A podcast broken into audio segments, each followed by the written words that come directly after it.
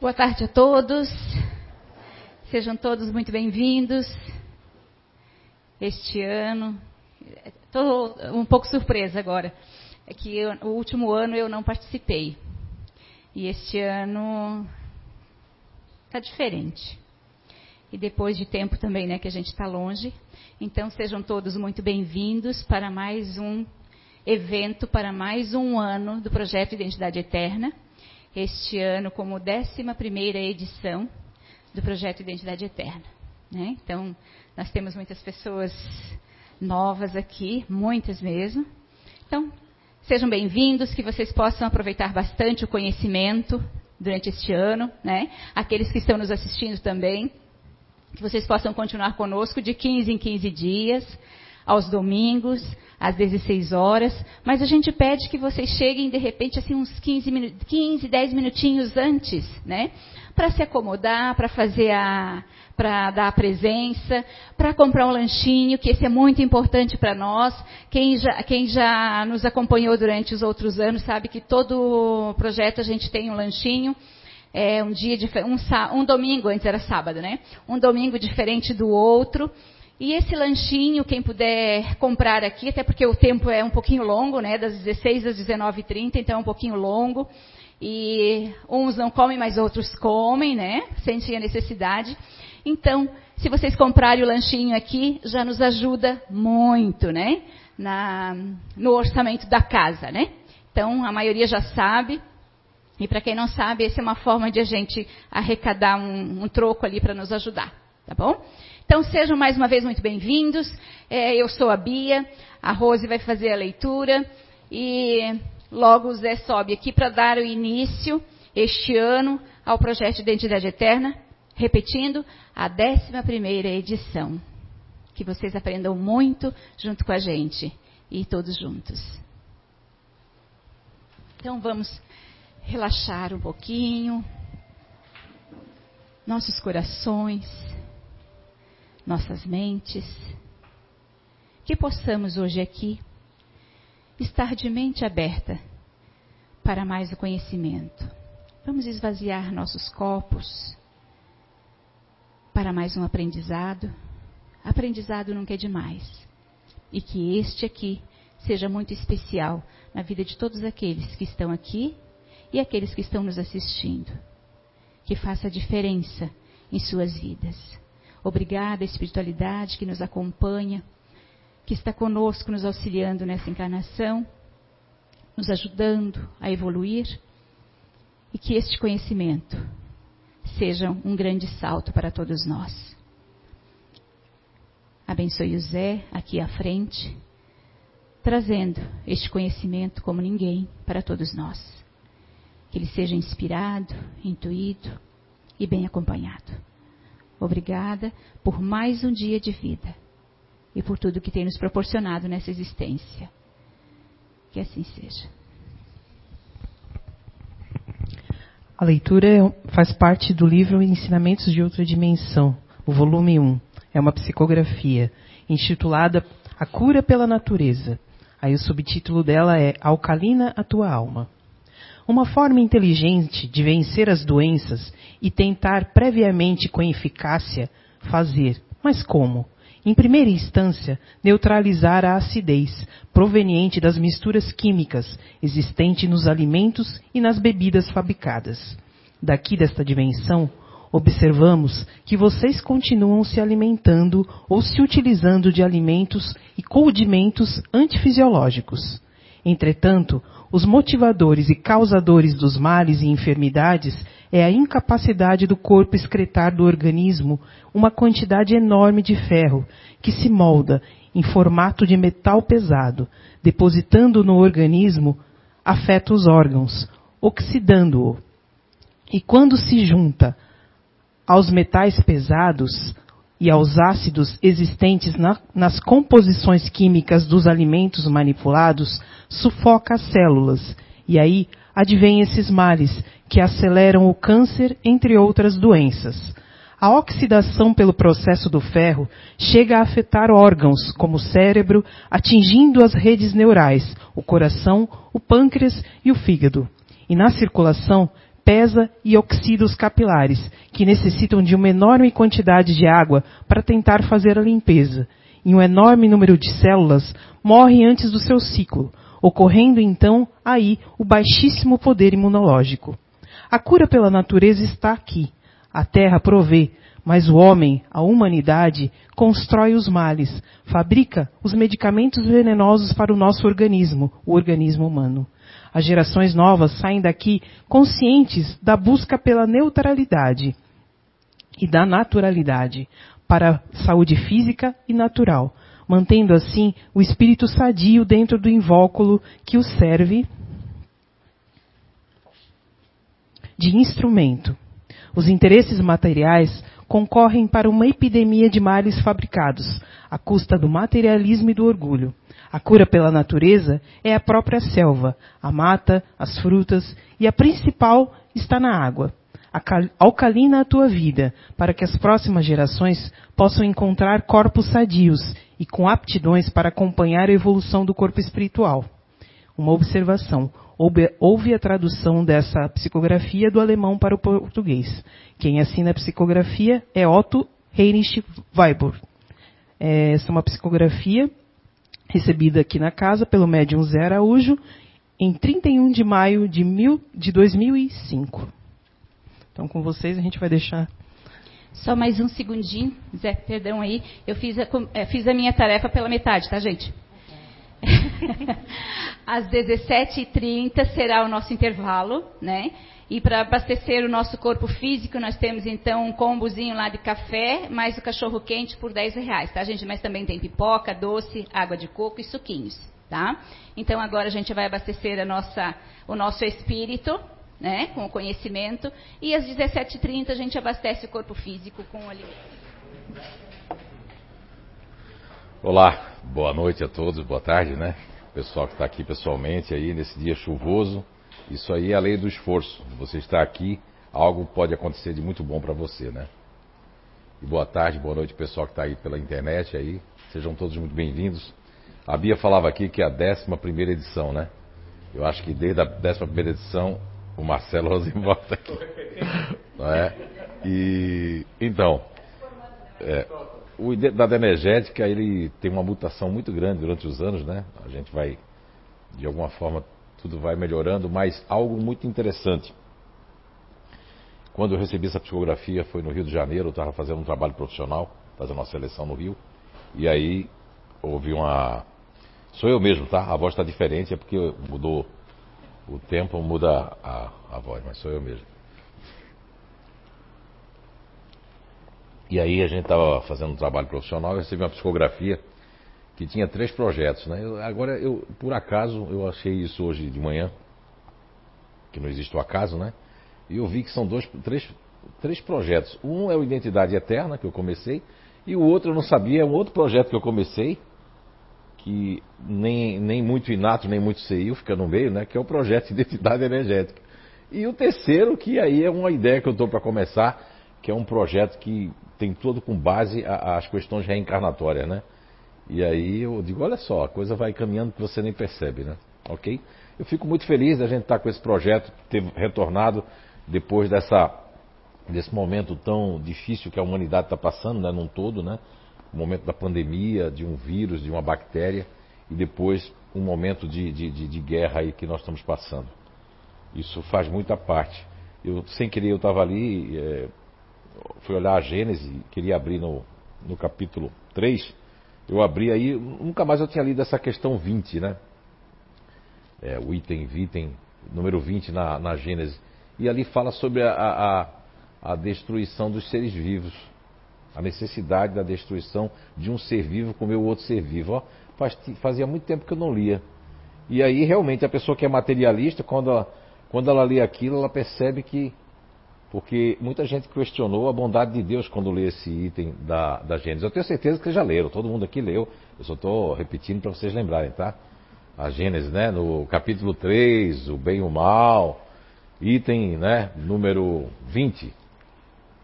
É muito interessante porque isso serve tanto para quem é vegano, vegetariano, quem é. Lógico que aqueles que são carnívoros, tá vendo aí, ó? Tá lá. É pra gente comer mesmo. Né? Não é nesse, nesse, nesse Não é assim que está falando lá, mas está falando da necessidade que existe e que a gente não consegue compreender isso, porque quando a pessoa pensa só na matéria, na vida de hoje, se a gente pensar só na vida de hoje, a gente ia ficar dizendo, poxa, não é? Mas se existe só a vida de hoje, que justiça ia haver se uma pessoa nasce cego, outro nasce surdo, outro nasce sem poder andar, um pobre, outro rico, não teria muita lógica, né? A questão da justiça divina. Muito bem. Esse ano nós vamos começar diferente. Eu queria pegar ali quando a Rosa estava lendo a questão do ferro, essa psicografia que veio em 2005, mas se nós observarmos a questão, o ferro, ele pode ser considerado o orgulho. O orgulho é pesado. Quando a pessoa tem muito orgulho, ela fica muito pesada. Não é? E o orgulho se manifesta de variadas formas. É, através do melindre, através do, do é, de ter razão, através do ponto de vista, através de, de da imagem, de estar certo. São são muitas. E quando se junta com o egoísmo, porque tem gente que tem o mesmo nível de orgulho e de egoísmo junto, aí, aí a coisa vem aquele material químico, né? Que vai enferrujar a pessoa, porque a pessoa ela vive mais no individualismo muito completo, onde tudo vira em torno dela mesma, né? Aqui eu vou tentar falar uma linguagem mais simples para que todo mundo entenda, tá? Eu não costumo usar é, uma linguagem mais, mais, assim, mais técnica, porque mas aí tem algumas coisas que realmente não fui eu que escrevi, já estava escrito, e aí vocês, eu vou tentar fazer vocês compreenderem, tá certo? É, que idade você tem? Como é seu nome? Amanda, 14 anos. Olha, Amanda, quando eu vejo uma pessoa jovem assim, eu fico muito feliz. E quando eu vejo também uma pessoa com com 80 anos e uma com 14 fazendo, né? Porque, cara, olha aí. Veio com papai e mamãe, né? Isso é muito bom, buscando, isso é legal. Muito bem. Vamos lá então.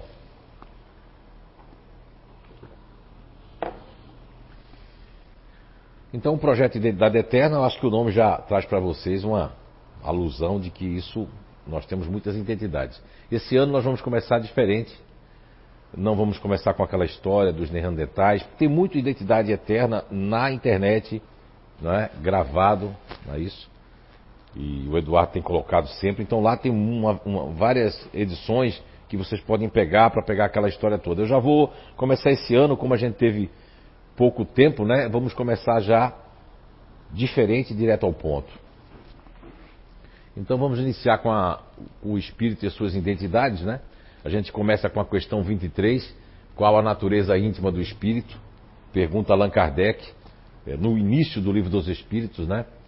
E a resposta da espiritualidade para Allan Kardec, vocês que estão em casa aí vão estar vendo a tela grande aí, não é fácil analisar o espírito com a vossa linguagem. Para vós, ele nada é, visto não ser uma coisa palpável, mas para nós é alguma coisa. Ficai sabendo, coisa nenhuma é o nada, e o nada não existe. Olha só que resposta para o século XIX, né? com aquelas duas médias de 14, 15 ou 16 anos, a prancheta, o espírito respondendo isso a Allan Kardec, é fantástico. Então, isso, na questão 28 do Livro dos Espíritos, ali Kardec volta, porque Kardec é muito cético, né? desconfiado, chega a ser, o Allan Kardec chega até a ser chato em alguns momentos que os espíritos, ele vai, ele vai ele vai querendo pegar para ver se aquilo tem lógica e quando chega na 28 ele faz uma pergunta ah, se a matéria é inerte, inteligente não não seria a mesma coisa. Aí a espiritualidade não importa qual linguagem vocês vão usar. Na questão 28 ele diz: o que importa é que vocês entendam o que a gente quer dizer. Então, não é fácil analisar o espírito, porque o espírito ninguém pega no espírito, né? Quem é que já viu o espírito aqui? Só eu. Ah, olha aí, tem mais um aqui, ó. Outro ali. Olha, que bom, outro ali. Que bom, não estou sozinho. Fui internado na psiquiatria por causa disso, porque né, não podia ver. Né? Muito bem, olha aí, ó. Tem outros também que são doidos igual a mim. Não, estou chamando, estou brincando, mas eu fui chamado disso a, a, vida toda, né, pela minha família. Né? Então, já viu de dia ou de noite? Como é seu nome? Pega aqui o microfone aqui. nome é o Fábio. Fábio, né? E Fábio, você é daqui mesmo? Sim, Blumenau. Blumenau, né? E você já viu o espírito de dia ou de noite? De dia, de noite. De noite, né? Já escutei, já. Olha só. Bati uns papos já. Escutando, já bateu papo? Escrevi alguma coisa. Ô, Fábio, olha aí, interessante, interessante. O interessante é que quando eu me interessei pelo material do Espiritismo, Sim. eu não sei, eu tinha um impulso para estudar que não sei de onde. Daí começou. Tinha que estudar, tinha que estudar. Aí eu escutava. Ah, tu vai estudar. Ah, tu tem que. E às vezes à noite, sabe? Então às vezes acordava assim, tava meio sem, meio sem sono. Aí vinha. Não, tu levanta e vai estudar. Entende? É uma coisa meio, meio estranha que às vezes vem na cabeça, às Sim, vezes sim, sim. às vezes eu ia também, mas é, depende do momento, não é sempre, sabe? Era, às vezes só escutava, às vezes só entendia. É difícil explicar, às vezes, isso, sabe? Ok, olha aqui, muito obrigado, Fábio. Quero avisar para vocês, até a Anice tinha dado um toque para me falar. O curso, eu quero falar com as outras pessoas que levantaram a mão também, tá? Porque aqui não pode haver privilégio, né? Aqui tem que ser a justiça para todos. Aquela senhorinha que está lá, aquela moça ali, né? Senhorinha não, a moça ali, ó, parece uma índia. E, não é? Mas é, é, a- a- eu achei até que ela era desencarnada, mas ela é encarnada. Né? Que às vezes eu vejo mais gente, né? E aí eu digo, pessoal, tinha tanta gente, o pessoal, olha, só tinha tantas pessoas. Eu digo, ah, é? Aí tá, já me acostumei com isso. Mas antes que ela fale, no curso do. Durante esse Identidade Energética, ou Identidade Energética lá, foi ontem, Identidade Eterna, eu, é, eu quero avisar para vocês que nós vamos ter o, o- um, momento do Espiritismo, onde esse ano nós vamos falar com dois temas, reencarnação e mediunidade. Até porque a casa não tem tantos voluntários hoje para a gente organizar dia de semana, para a pessoa não ter que vir dia de semana aqui, nós vamos organizar alguma coisa que a Anice, que é a presidente da casa, junto com a Beatriz, junto com a Gabriele, vão organizar alguma coisa nesse sentido de mediunidade, junto com o Alexandre, né? Se estiver nos assistindo também, alguma coisa entre mediunidade e reencarnação. Porque a revista espírita foi muito importante, foi maravilhoso, mas as pessoas às vezes não conhecem, estão chegando na casa muita gente nova, então nós vamos fazer dessa forma. Esse foi o conselho técnico que eles me pediram. Eu só sei mesmo dar um conselhinho técnico, né? Então a gente conhece um pouquinho o espiritismo, a gente está aprendendo ainda, mas nesses 30 e poucos anos a gente tem aprendido alguma coisinha. Muito bem, vamos falar com a nossa amiga. Como é seu nome? Solange. Solange. Você é de onde, Solange? Eu sou do Rio Grande, mas moro aqui já. Rio Grande do Sul? Uhum. De onde do Rio Grande do Sul? Caxias. Caxias. Ah, Caxias. Cidade grande, Mas né? eu sou mais cataúcha. É Cataúcha. Tá há quantos anos aqui? ah, já faz uns mais de 30 anos. Ah, não, já é uma Catarina, já. Já, é uma, já mora em Blumenau? Sim. Então já é uma lemoa. E, e- e como é que é? Como é que foi a sua essa questão da mediunidade ver espíritos? Ah, eu vejo desde os 10 anos, desde criança. Ah, é? Sofria muito com isso porque eu tinha muito medo. Medo, pavor. E eu fui crescendo, vendo eles, aí até que eu comecei a procurar algum lugar. Fui em várias igrejas, procurei tudo que foi igreja e coisa nada, eu procurei, né? E todo lugar que eu ia, assim, eh, espiritual, assim, eles diziam que eu tinha que, que desenvolver a mediunidade, até que eu comecei a desenvolver, desenvolver, daí trabalhar no centro, daí depois eu parei de ver. Parei de ver, até um certo tempo eu parei de ver, aí não agora não estou mais tranquila. É que os espíritos ficam assim, né? Olha, o Fábio mesmo. O Fábio que eles começam a conversar na cabeça. Isso aí é uma, uma coisa que ainda bem que a esposa está apoiando, a filha. Pior é quando você está num local, numa época que as pessoas não vão, vão querer resolver aquilo de uma outra forma, né? Mas que bom que você conseguiu isso aí, né? E Sim. o, tema, o termo que eles utilizavam, algumas pessoas utilizam ainda com um pouquinho de ignorância, né? Quando vai estudar o, a- o, a- o espiritismo que não existe, kardecista, não existe, aí você foi que criaram também um slogan, isso tudo é preconceito, é ideia preconceituosa. O espiritismo, ele é o espiritismo, é o- só existe um espiritismo, que é do século XIX, que foi Allan Kardec que intitulou isso aí. O restante foi pegou carona, todo mundo ali, e o resto já existia. Os nossos irmãos do Candomblé, né? Um abraço, um beijo para todo mundo do Candomblé, do, do- do, é, pessoal também de todas as outras, né? Outros estudos que estuda o espírito, né? Todos eles, mas a verdade é que é verdade é que só Allan Kardec fez essa nomenclatura do espiritismo, né? O restante pegou carona, até porque foi uma carona, uma carona boa para poder ser mais aceito, entende? Porque as pessoas criaram preconceito que é o mal, fulano está fazendo macumba para mim, o outro fez um trabalho de galinha preta, essa coisa toda, aí botava tudo, aí dizia assim, ó, ah, é mesa branca. Aí depois utilizaram essa terminologia, que a, a pessoa tinha que desenvolver. Essa questão do desenvolvimento veio de um sincretismo, na verdade. Quando a gente fala a palavra sincretismo, nós temos que explicar que é uma mistura. Tanto existem casas espíritas que tem um sincretismo, que ela mistura tudo. Eu tive a oportunidade em 2013 ir pelo menos para umas 18 ou 19 casas espíritas, né? E todas elas eu psicografei, porque ninguém estava esperando psicografia. Eu só não gosto de psicografar aqui, porque aqui enche, vem ônibus em todo lugar e fica todo mundo assim, ó. Aí, e se não vier nenhum espírito, né? Eu não sei se o espírito vai vir ou não. Mas desenvolver, porque assim, ó, na verdade o termo estava errado, mas o trabalho foi certo. Depois que começou a, a trabalhar, não quer dizer que o Fábio, é, é, é, Fábio, né? O Fábio, isso tudo já interagiu com ele, a espiritualidade, porque a mediunidade não tem endereço certo. Não importa se você é crente, se é católico, se você é budista, muçulmano, é uma questão orgânica espiritual. Se você é do interior, se você sabe falar, se você. Eu já vi pessoas que não falam e são médios. Aí você diz, mas, mas escreve. E aí? Não é? Muito obrigado, seja bem-vinda. Quem foi mais que levantou a mão ali? Ah, aqui, ó, nosso amigo. Que, né? Seu nome? Meu nome é Maurício, Maurício de Mello. Maurício, você já viu espírito? É, eu sou de, de família católica, né? Minha mãe é muito católica. Tem alguns parentes que são espíritas, mas eles sempre moraram muito longe, lá no interior de São Paulo. Aí quando eu era. Hoje não é. De onde você é? Eu sou de Rio do Sul. Rio do Sul. Aqui em Santa Catarina mesmo. Quando eu era mais quando eu era pequeno, eu sentia muita sentia e via algumas coisas estranhas, vultos, uma, coisas brancas assim, tipo como se tivesse, como se fosse um fantasma assim. E ouvi, ouvia também espíritos, né? A minha irmã quando morreu, eu era criança ainda, e eu ouvi ela nitidamente falando comigo depois de morta, já fazendo velório tudo, dizendo: "Não te preocupa não, não fica triste não. Vai brincar, eu estou bem. Legal. Mas ouvindo como se estivesse assim, Sim, falando sim. do meu lado.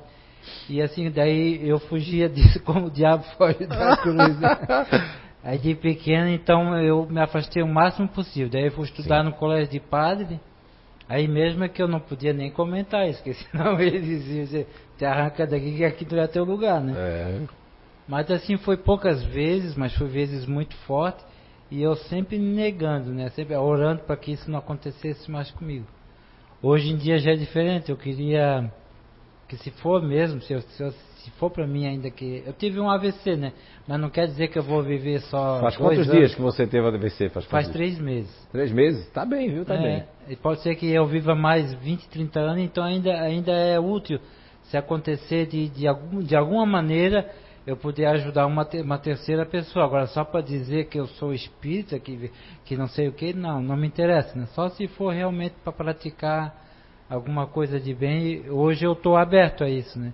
Mas, naque- mas quando acontecia mesmo, não queria de jeito nenhum. É, mas depois, de, depois disso tudo, ainda continuou? Ainda você vendo? Não, não, não. É muito, muito raro, muito esporadicamente acontece alguma coisa, mas não tão forte como eu tinha na infância. Sim, sim.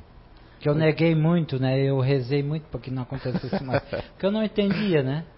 Apesar de ter uns parentes, como eu disse, os parentes são espíritas, tem até o hospital espírita, mas eram muito longe. Sempre foi uma coisa muito Sim. que eu não, sem conhecimento que eu não entendia. É, né? Muito obrigado. Muito De obrigado, nada, eu que Maurício. agradeço. Viu? Quem foi mais que levantou a mão, que naquele momento eu. Ah, quem foi mais? Aqui? Ela vê espírito, ela vê sempre, né?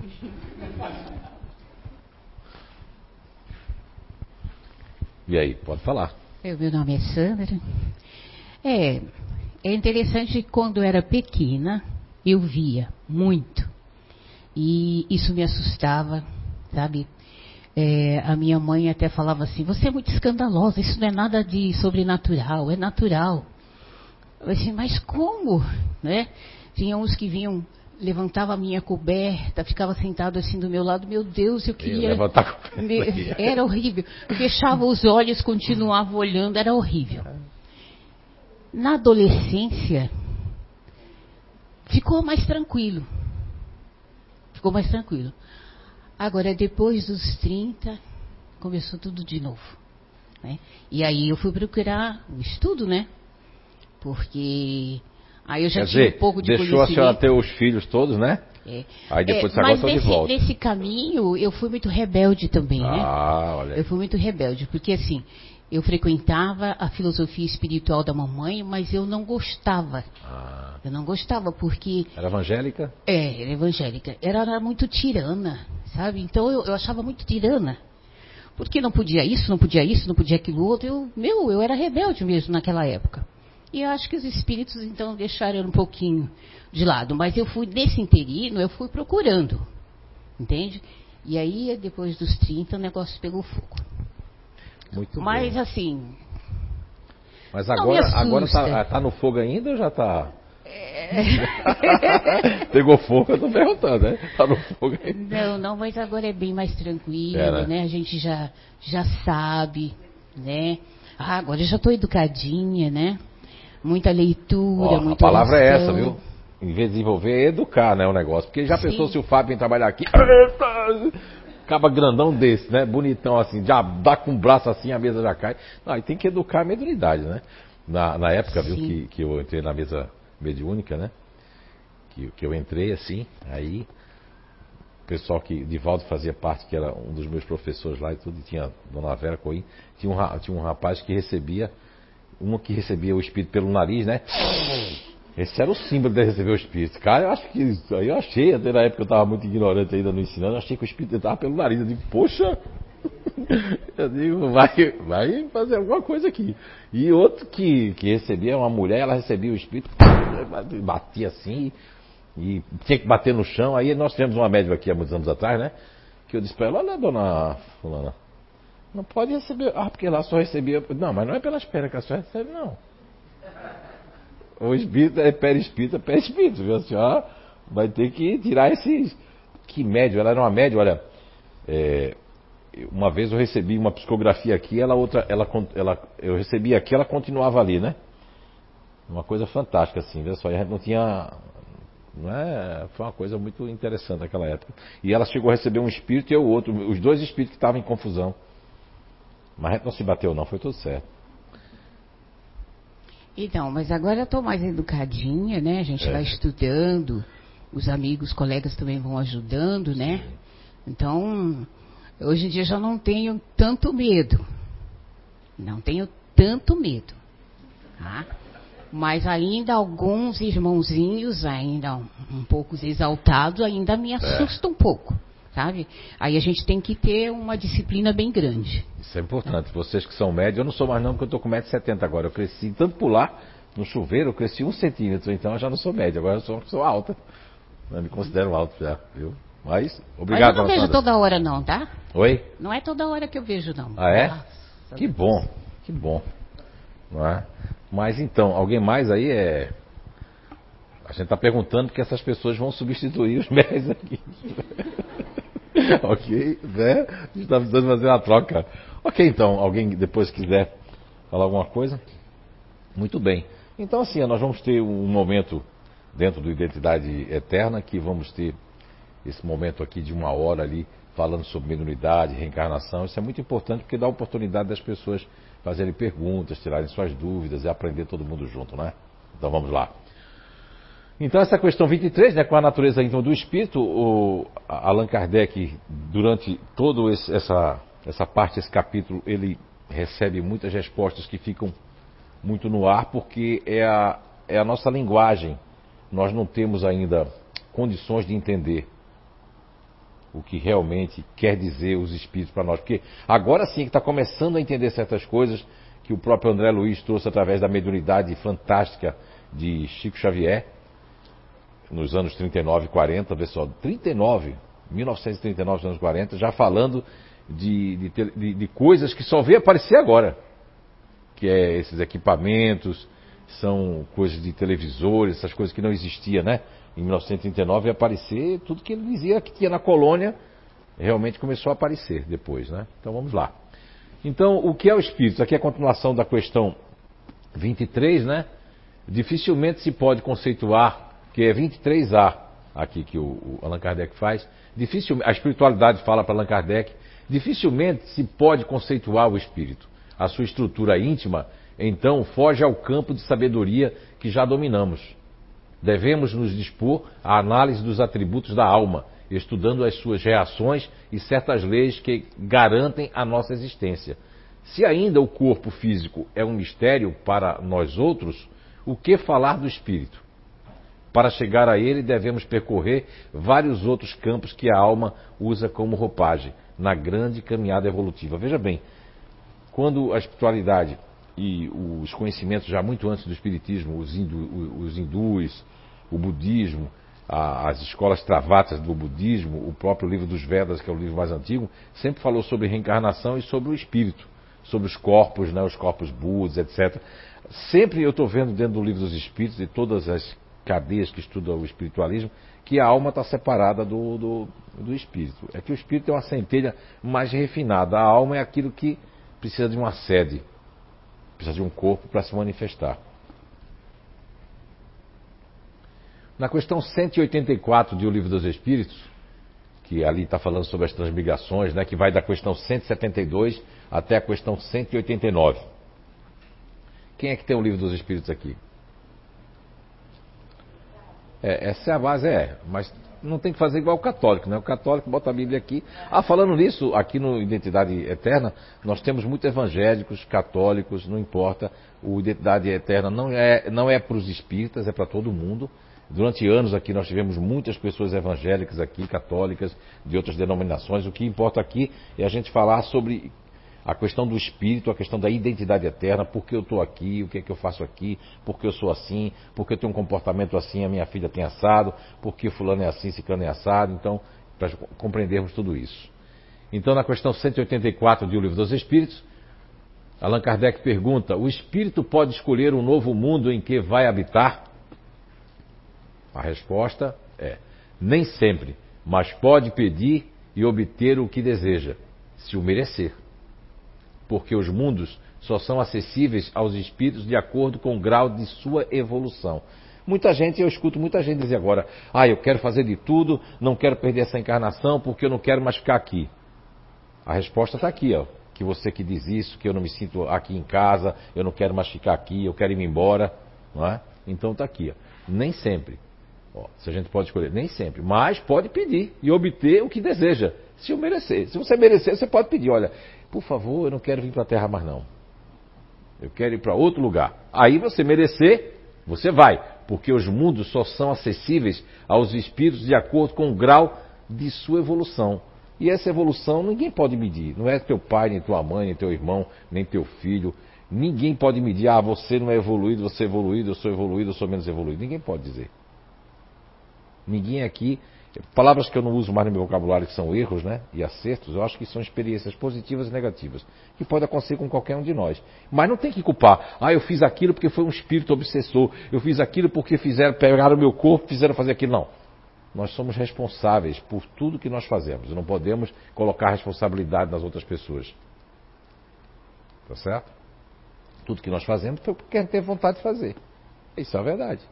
Não pode ser colocada de lado. Ah, não, eu fiz aquilo. Não, não, não. Você faz, você tem que assumir a responsabilidade. Sim, Letícia. Ah. Não está na hora de pergunta, mas vou deixar você perguntar. É, depois eu talvez eu nem é, eu perca o fio da meada. É que assim, eu tive várias vezes, parece sonho, mas não, meio que não é sonho, é visões, né? Que eu não ia mais reencarnar aqui, né? E eu, eu estava tipo no, no umbral com mais dois espíritos, usando os erros que eu tive na minha vida e todas as experiências, tanto boas como más, para ajudar a resgatar algumas pessoas que estavam no umbral para ir para um lugar mais elevado, como se fosse um outro mundo. E isso é muito forte em mim, né? Então, será que é errado eu achar que isso, que esse, esse que, que, que talvez não era um sonho, que realmente era uma visão do futuro?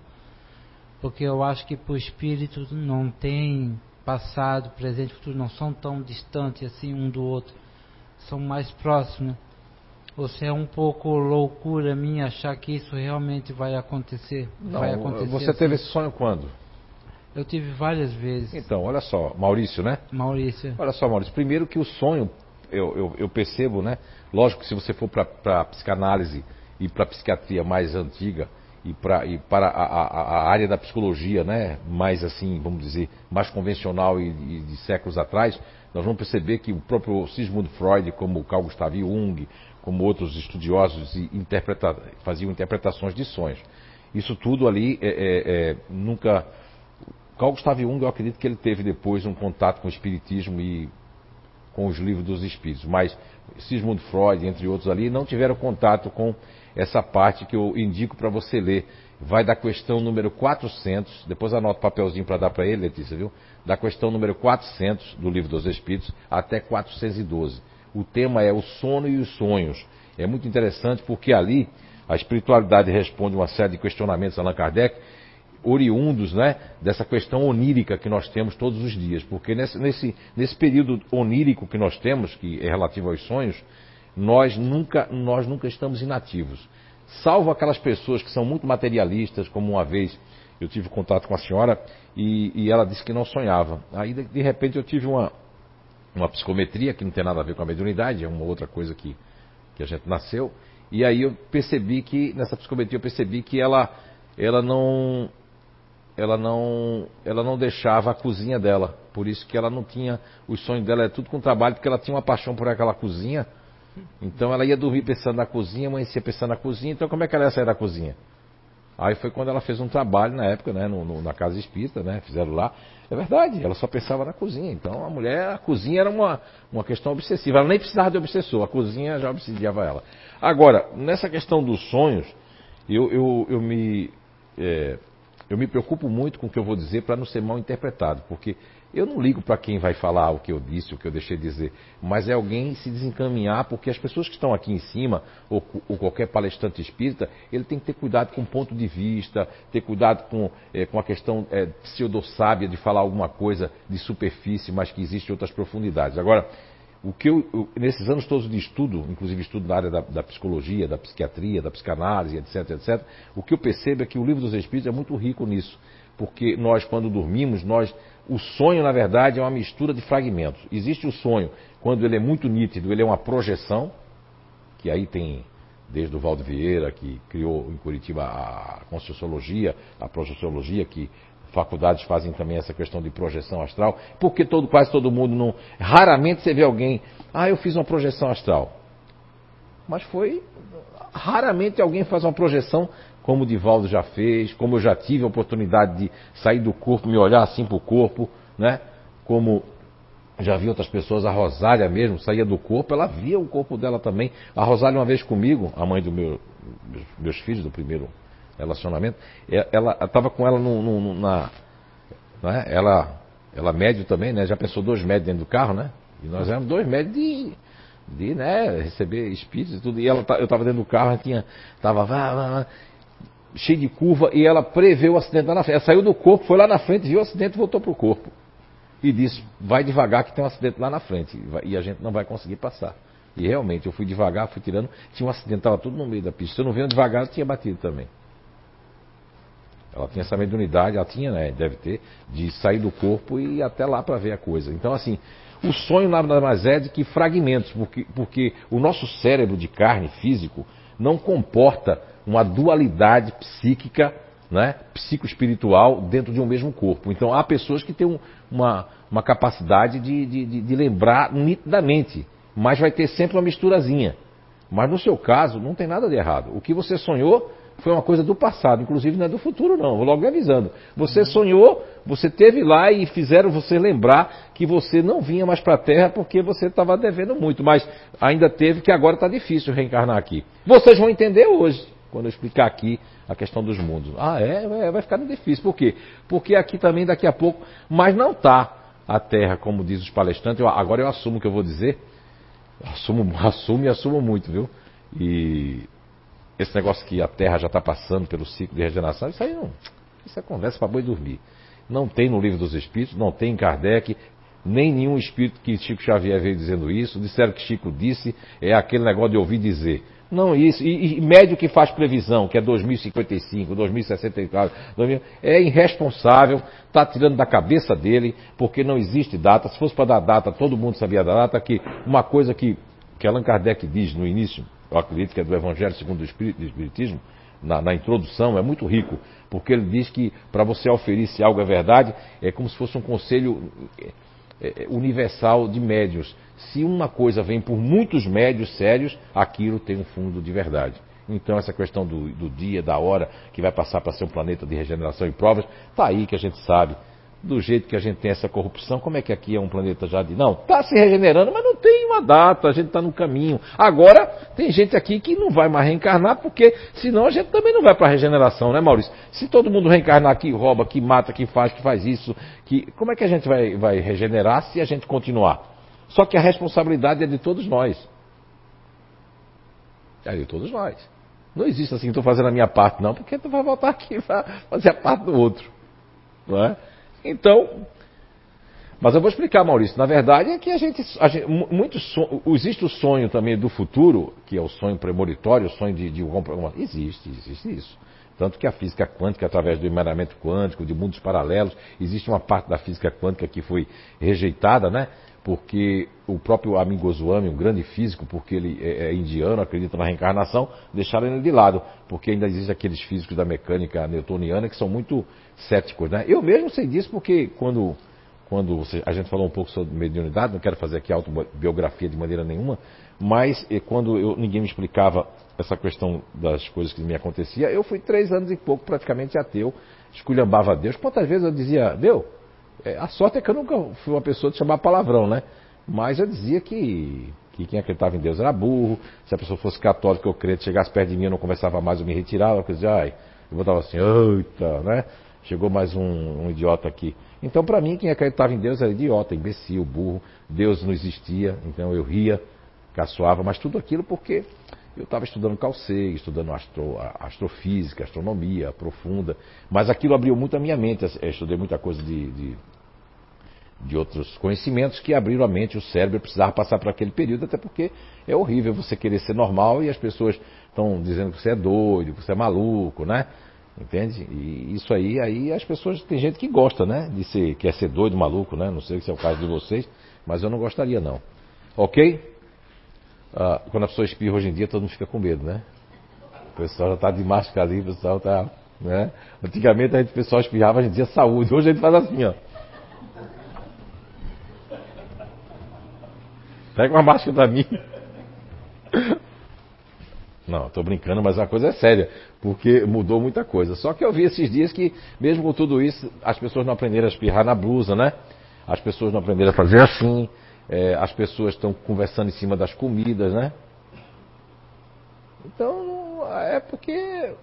Agora vai lá para os países que eu já tive a oportunidade de ir, é outro papo, é outro papo. Ah, vai ter gente lá assim, vai, mas é,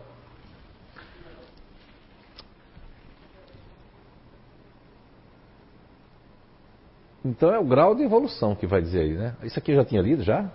Não, apareceu assim? Foi eu que toquei aqui? Olha. Muito bem. Então na 184A, uh, ah, se o espírito. Eu toquei mesmo, foi? Se o espírito. Mas está na casa do espírito, isso é normal também.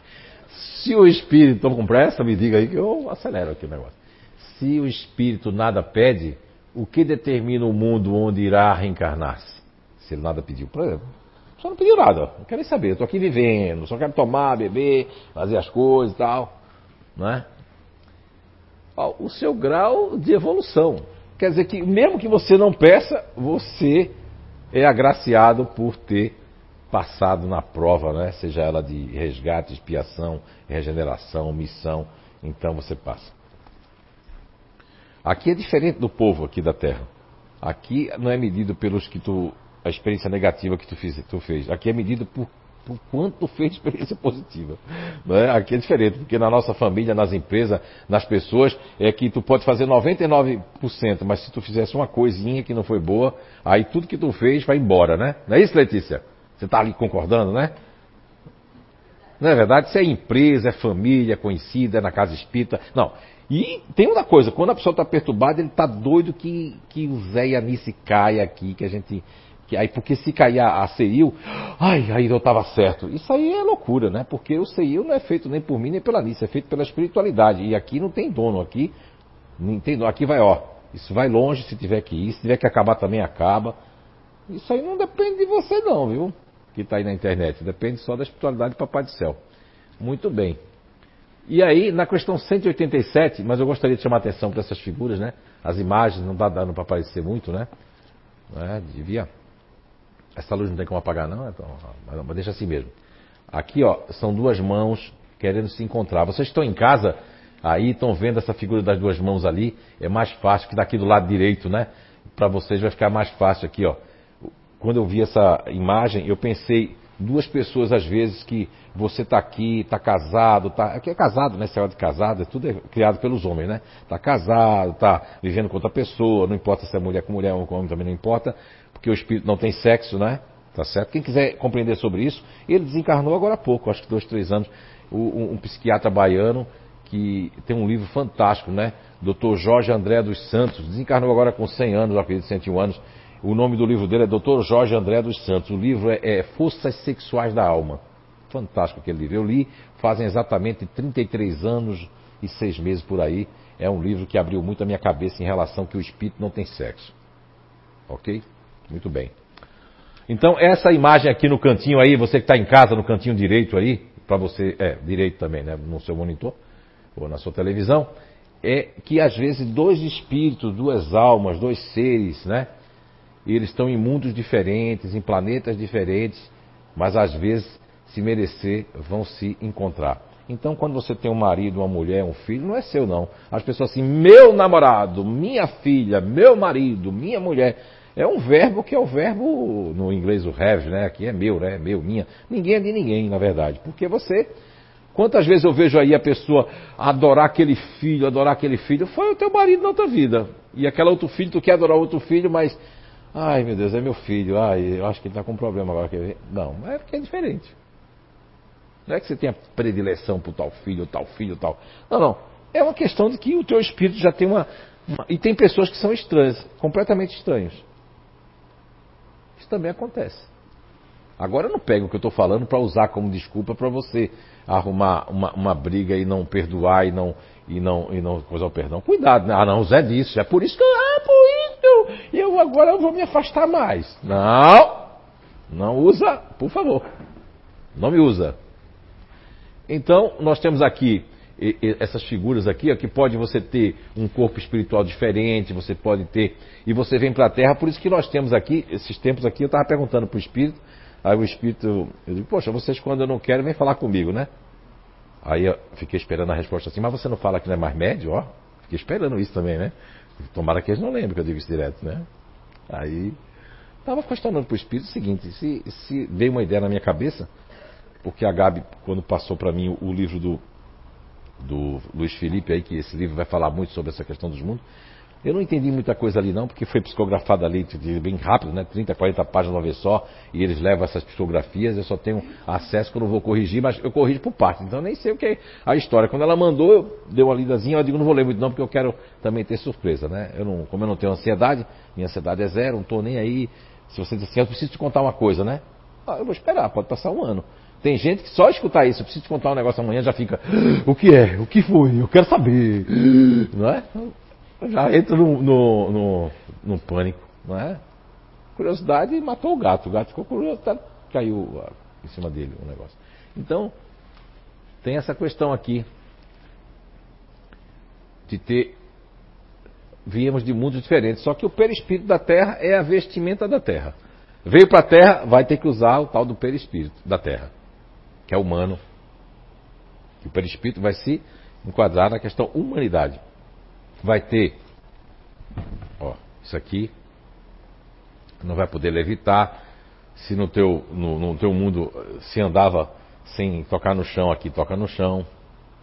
Porque aqui tem a gravidade, a lei da gravidade. Existem muitas diferenças. Então, aqui na questão 187 do Livro dos Espíritos, Allan Kardec pergunta: a substância do perispírito é a mesma em todos os globos, em todos os mundos? A resposta primeira é não. Não. É mais eterizada em uns do que em outros. Ao passar de, de um para o outro mundo, o espírito se reveste da matéria própria de cada um, com mais rapidez que o relâmpago. Olha só. Com mais rapidez que o relâmpago. Por que a espiritualidade fala do relâmpago? Isso foi escrito no século XIX. Já pensou se ele vai falar de partículas, de elétrons, de átomos, do, da dualidade onda-partícula que a física quântica descobriu agora há pouco? Como é que. Não é? Se a gente olhar o livro dos Espíritos, tem muita coisa na Gênesis que eu vejo que a pessoa que trabalha na área da química, né? Eu já escutei isso da Gisela, que é engenheira química, né? Dizer que tem muita coisa ali. Agora, ele não podia entrar nas propriedades, mas quando você lê o livro A Gênesis Espírita, cara, você fica assim, ó. Meu, como é que pode, século XIX, falar tanta coisa? Então, quando ele faz aqui do relâmpago, é para uma coisa para que todo mundo compreendesse no século XIX. Ele não podia falar só para o século XXI, né? que é o século que nós estamos. Tinha que falar para que aquele povo também entendesse a, da mesma forma. Então, ele diz aqui, ó, o espírito se reveste da matéria própria de cada um, com mais rapidez que o relâmpago. O relâmpago é uma coisa muito rápida, né? Então, com mais rapidez que o relâmpago, ok? E aqui nós temos uma outra questão aqui, que é a questão 176 do Livro dos Espíritos. Allan Kardec pergunta: os espíritos, depois de haverem encarnado em outros mundos, podem encarnar-se neste sem jamais terem passado por aqui? Olha só. Por isso que tem muita gente dizendo: eu, eu me sinto que eu não sou daqui, não sei, tudo estranho para mim. Aí sai de um país para outro, não se encontra. Eu conheço pessoas que já morou em vários lugares, já passou, mas não se encontra, porque ele está procurando, ó. O que, é que ele está procurando? Algo que não está aqui, mas está longe. A resposta da espiritualidade para Allan Kardec? Sim, como voz em outros globos. Sim, como voz em outros globos. Quer dizer, como a gente aqui também vai para outros globos também. Todos os mundos são solidários. O que não se faz num, pode fazer-se em outro. Eu acho que isso aqui, essa questão 176, vai bem de encontro ao livro do Luiz Felipe, né? né um abraço para Milu aí, para todo mundo em Portugal, para todos os nossos, né? Patrício aí em Portugal. Então aqui, ó. O que um. Olha só, o que um não faz num, pode fazer isso no outro. O que você não desenvolve na Terra, Maurício, vai desenvolver no outro mundo. E às vezes a sensação, Maurício, que a gente tem, porque umbral, e pega esse nome umbral, que é o nome que a pessoa viu no Espiritismo, às vezes umbral não é nem umbral, é um mundo que é mais. Ele é mais inferior do que a Terra. E a pessoa vem para cá, porque tem muita gente que já subiu naqueles mundos lá. Olha, muitos cientistas, médicos, químicos, engenheiros, que são muito egoístas, só quer pensar naquilo, em vez de. Aí a Terra não, não vai promover mais você aqui, para onde é que você vai? Você vai para um mundo que está uga, uga, uga, uga, só que você nesse uga, uga, você vai desenvolver as coisas. Vai descobrir o fogo, vai, você vai ter um mundo de intuição daqueles mundos que você não pôde mais ficar porque você não evoluiu moralmente não evoluiu na parte também é, é, é da bondade, do amor. Porque para a Terra, porque cada mundo desse tem uma representação, ou seja, uma representatividade em relação ao que eles podem promover. É o que está dentro dessa resposta aqui. Só que fica muito vago e aí vem as leituras, as suas interpretações são muito, né, muitas mesmo. Mas aqui eu, eu percebo que aqui se aqui é amor e moral que a gente vai desenvolver, no outro já é uma outra coisa, porque a gente desenvolveu amor e moral, nós vamos passar para outro. Aí no outro já é uma outra coisa que nós vamos desenvolver.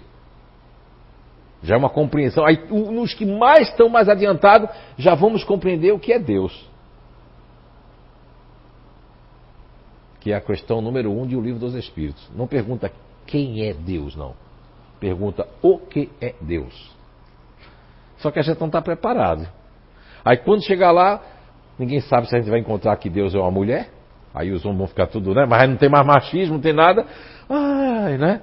Ou vai descobrir que Deus é um conselho? Ou vai descobrir que nós somos partículas infinitas do próprio Deus? Né? E aí vai. Muito bem. Então, eu estou fazendo toda essa introdução para quando a gente chegar no, no, tema forte, aí eu vou entrar mais forte também. Mas aí será depois do café que vocês vão tomar, com certeza. Então, na questão 173 de O Livro dos Espíritos, Allan Kardec fala, ca... pergunta mais ou menos assim: a cada nova existência corpórea, a alma passa de um mundo a outro ou pode viver muitas vidas no mesmo globo? Ou seja, aqui na Terra ou nos outros mundos? E a resposta para Allan Kardec, na questão 173, pode reviver muitas vezes no mesmo globo. se não estiver bastante adiantada para passar a um mundo superior. Tá certo? Por que está dizendo adiantada? Adiantada é a alma. Porque já tem gente aí que é machista, mas eu não sou mulher, está falando, eu vou ficar adiantada. Não, a sua alma vai ficar adiantada. A sua alma pode ser feminina no corpo masculino ou uma alma masculina no corpo feminino. Então, de novo, questão 173. A cada nova existência corpórea, a alma passa de um mundo a outro ou pode viver muitas vidas no mesmo globo ou mundo? Pode reviver muitas vezes no mesmo globo, se não estiver bastante adiantada para passar a um mundo superior. Ou seja, se a alma não estiver bastante adiantada, não vai passar. Às vezes a alma está, não é que ela está, não existe retrogradar, ninguém vai, vai para baixo. Não, a gente, você acha até que a pessoa não evoluiu. Não. Por exemplo, os suicidas, né? Olha só, eu, eu vejo uma temática em cima dos suicidas, uma, uma pejoração de que vão para o inferno, que vai para não Não se a pessoa nunca foi suicida. Agora, uma pessoa que já é suicida cinco vezes, né, com a mesma idade, e ela tem que mudar de corpos. Tem que estar tá mudando de corpo. Porque até vou dar um corpo que essa pessoa não consiga. Tem muita gente que nasce sem braço, mas se nascer com braço, vai tentar de novo. Aí você não entende o que a pessoa fez. A misericórdia divina é maravilhosa. Às vezes a gente aqui não entende, a nossa leitura sempre é pelo orgulho, egoísmo ou a nossa falta de entendimento para ver uma coisa muito além da matéria, uma coisa muito além do egoísmo e do orgulho. Entendem? Então vamos lá. Na questão 173A, dando continuidade, Allan Kardec pergunta: Podemos então reaparecer muitas vezes na Terra? Olha como a espiritualidade é. Já está meio cansado, porque já respondeu isso pela Kardec. Mas o Kardec já fez uma pergunta dentro da outra pergunta. Aí eles já estão assim, nem que a espiritualidade está cansada, porque eles não vão cansar. Certamente. Parece até que respondeu assim, ó, certamente. E aí na 173b, olha só como Kardec vai, né? O cara é cientista, poliglota, uma pessoa desconfiada, veio só saber que existia isso aos 54, 55 anos de idade. Imagine vocês. Então aí, na B. Podemos voltar a ela depois de ter vivido em outros mundos? Voltar onde? Na Terra. Ok? É por isso que é bom ler os Espíritos sempre relendo o que você passou, porque senão você não vai saber. Podemos voltar a ela depois de ter vivido em outros mundos?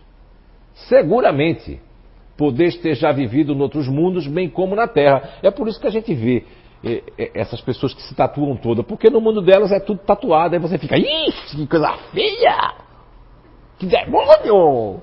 Isso deve ser as marcas da maconha que fuma, da cocaína, do crack. Deve ser... Ignorância, rapaz.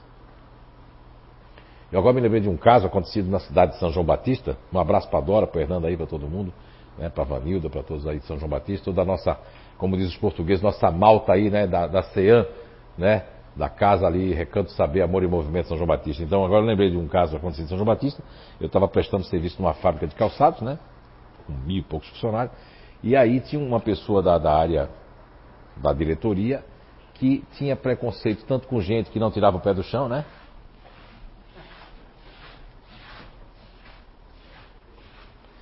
E aqui tem gente em Blumenau que. Não, sai daí que. Agora, e tinha preconceito com pessoas que tinham tatuagem. Na seleção, a pessoa veio com a manga até aqui.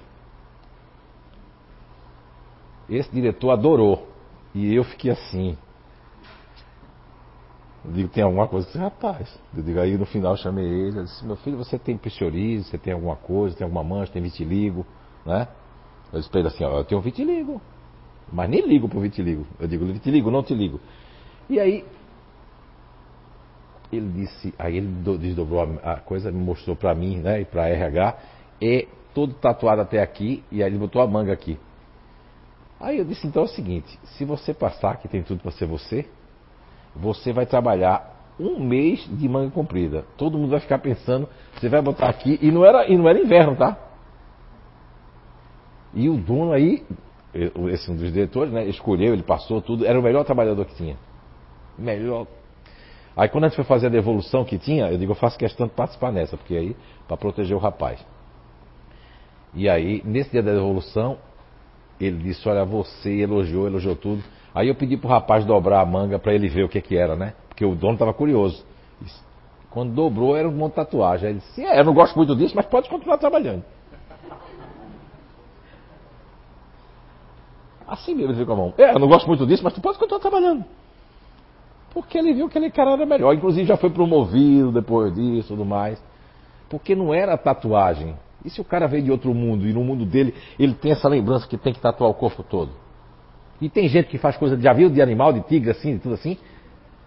Porque é, é o lado que a pessoa veio de lá. Aí você vai dizer, ah, não alcanço isso não, seu, Jo- seu Zé Araújo. Ai, é um problema seu não alcançar. Eu estou aqui só para abrir a mente de vocês que tá, é uma coisa fantástica. Enquanto essa intuição, os extraterrestres que vêm com naves, né? Você vai pensar. Por quê? Não, é só a falsa. Não, mas ia sair. Eu, eu disse agora não, porque agora não posso. Tá vendo? Até no espirro a gente tem que mandar. Você não manda nem no seu espirro? Eu tenho um problema com o espirro. A Anice sabe, dirigindo o carro não podia espirrar. Porque o seu espirro bate com o carro, né? Porque eu não sei espirrar de olho aberto. então, eu já sou um perigo com olho aberto dirigindo. Se eu espirrar, vou capotar com o carro. Então, né? Mas eu estava onde mesmo? Tu lembra? Ah, nas naves, sim, sim, sim. Nas naves. Às vezes eu me perco, é normal, tá? Não sou muito bom da. E aí, as naves espaciais, desde que eu me entendo dentro da ufologia, um conhecimento fantástico, mas pera bem, por que as naves não, não aparecem para nós? Isso é um código de ética que deve ser entre as galáxias. Não é? Às vezes até gente do futuro, porque no- no- nos achados ali, que agora eu esqueci onde foi que foi achado, agora esqueci o nome do lugar, é, dos antigos astronautas que tem, né, que são livros que têm conhecimento, é que eles acharam umas escavações muito antiga e o que é que o que é que era os negocinho? Era o era o desenho do astronauta. E como é que pode lá atrás o astronauta ter ido lá? Aí se faz esses filmes aí, essas séries aí que você a série pode ser até ficção, mas dá pro cara dizer assim, cara, o cara que fez essa série, como é que ele tirou isso tudo da cabeça dele? Não pode ser alguém de outro mundo não que está escrevendo aí. Aquele filme Avatar, quem já assistiu? Levanta a mão. Olha aí. Aquele filme Avatar eu assisti umas cinco vezes, mas só para ver aquele negócio da natureza, aquele negócio da conexão, né? No projeto que nós temos de identidade energética, eu trouxe muitos vídeos que são vídeos ali, são estudos da BBC, de Londres de, outras coisas da Alemanha e tal, do Canadá, que comprova que hoje os fungos se comunicam, que existe uma comunicação. Veja bem, quem sabe o filme Avatar não abriu a cabeça dos pesquisadores para comprovar isso, que existe uma, uma teia de internet entre as plantas e as árvores. É fantástico tudo isso. Porque é vida, a gente só tem que abrir a cabeça em vez de ficar cuidando da vida do vizinho, na internet, a rede social, duas horas lá, assim, ó, olha só, olha onde é que ele tá. Ai, é. Não, não, vai cuidar, é, olha, do teu espírito, porque tu vai prestar conta, a gente não sabe se é hoje ou amanhã que a gente vai prestar conta, né? Esses dias aí eu fui deitar para descansar, lá na minha sala, e aí deu um negócio aqui em mim, aqui em mim, eu acho, eu, eu cochilando, né? Eu devia estar fora do corpo, eu acho que eu mesmo, eu mesmo puxei eu mesmo, assim, porque eu digo, eu estou morrendo, estou morrendo, e eu mesmo fiz assim, não, não vai morrer não. Aí eu digo, pô, Deus, é um bicho, eu digo, mas não foi ninguém, foi eu mesmo que. é? Mas eu disse para mim mesmo assim, ó, tá morrendo, então deixa, agora vamos. Eu disse assim para mim mesmo, né? Olha só, aí eu achei que eu estava preparadinho mesmo, porque eu já estava dizendo, então vamos, né? Então você tem que estar preparado. Né? Por exemplo, o Fábio, agora esqueci seu nome, é. Solange, o Fábio Solange, o Maurício, a dona Sandra e outros aqui. Poxa vida, se você já conversou com o Espírito, já vê Espírito, mas quando vai se aproximando, você, ai, eu não quero não, eu não, não quero morrer não. Mas porque falta o quê? É uma preparação, saber que o Espírito existe. Não- Olha, se você acreditar ou não, como eu que fui ateu, né? Eu tenho moral para falar, para quem não acredita. Para quem não acredita em energia. Tem gente assim, eu não sinto nada. Cleito, posso falar, né, Cleito, aqui, né? Eu vou falar. Cleito deve estar nos assistindo. Cleito é um amigo que. Ele. Cara que sempre namorou aqui o Espiritismo, já esteve aqui, mas ele é luterano, né? Ele é lá de. É do Rio Grande do Sul, de Nova Ratste. Conheces? Bah! Já tive lá? E aí, o Cleiton, cara amigão, amigão esse aí. Aí o Cleiton, cara, sempre não sentiu nada, não sentia nem Nada. Nada, não sentia nada. Podia falar de espiritismo, né? Os espíritos podiam vir assim, atravessar nele, vai sentir nada. Um dia, agora na pandemia, todo mundo que é muito ativo teve muito problema e está tendo problema na pandemia, né? As pessoas da inteligência ativa, essas pessoas que nós vamos. Vocês vão conhecer tudo isso, calma. Ah, eu quero logo que você vá logo para os grupos. Meu filho, você pode desencarnar amanhã. Ah, eu, eu queria os grupos, agora o que, é que eu faço? Vou assistir espiritualmente agora. Não tenha pressa, nós vamos chegar lá. Então, assim, o Clayton, ele. Não é que ele seja materialista, que ele seja. Mas toda pessoa que nunca teve contato com o espírito, com nada, e que vem nesse mundo com. Ele não vai acreditar. Não é, Gabriel? É o Gabriel ou é o espírito? É o espírito, é ele mesmo.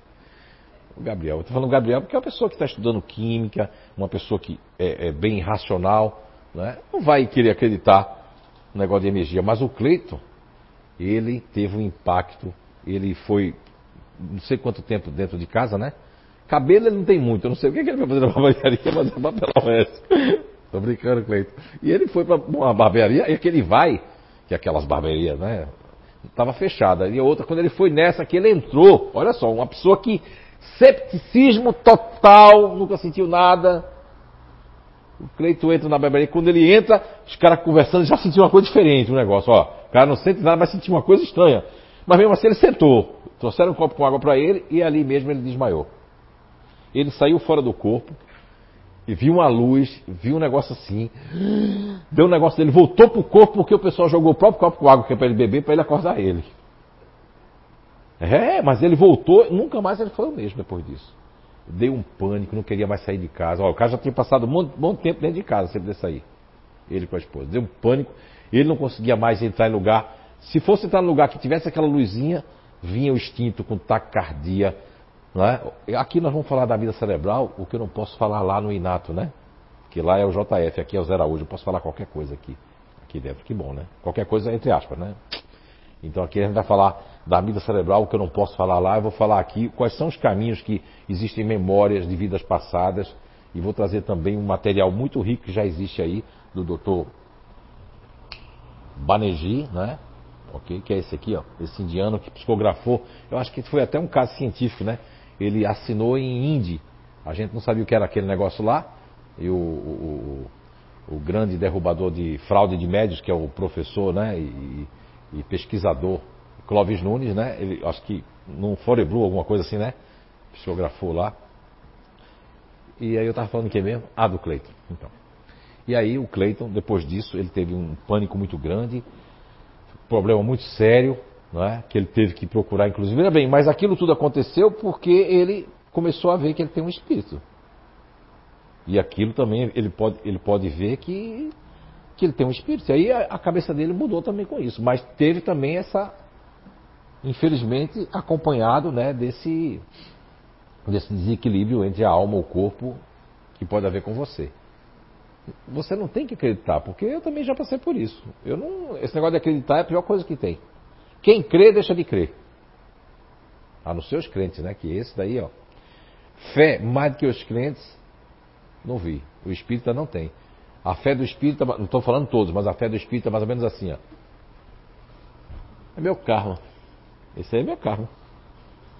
Quando é filho ou mulher e marido, um cara mesmo chegou para mim e disse assim: senhor acredita em karma? Eu disse: Olha, karma é uma questão budista, né? É uma questão muito antiga que vem muito antes do espiritismo, que as questões kármicas são as pessoas que trouxeram isso, aquele povo, essa casta que veio para a Índia, né? Que eles, eles tinham muita questão do karma, do dharma, do karma.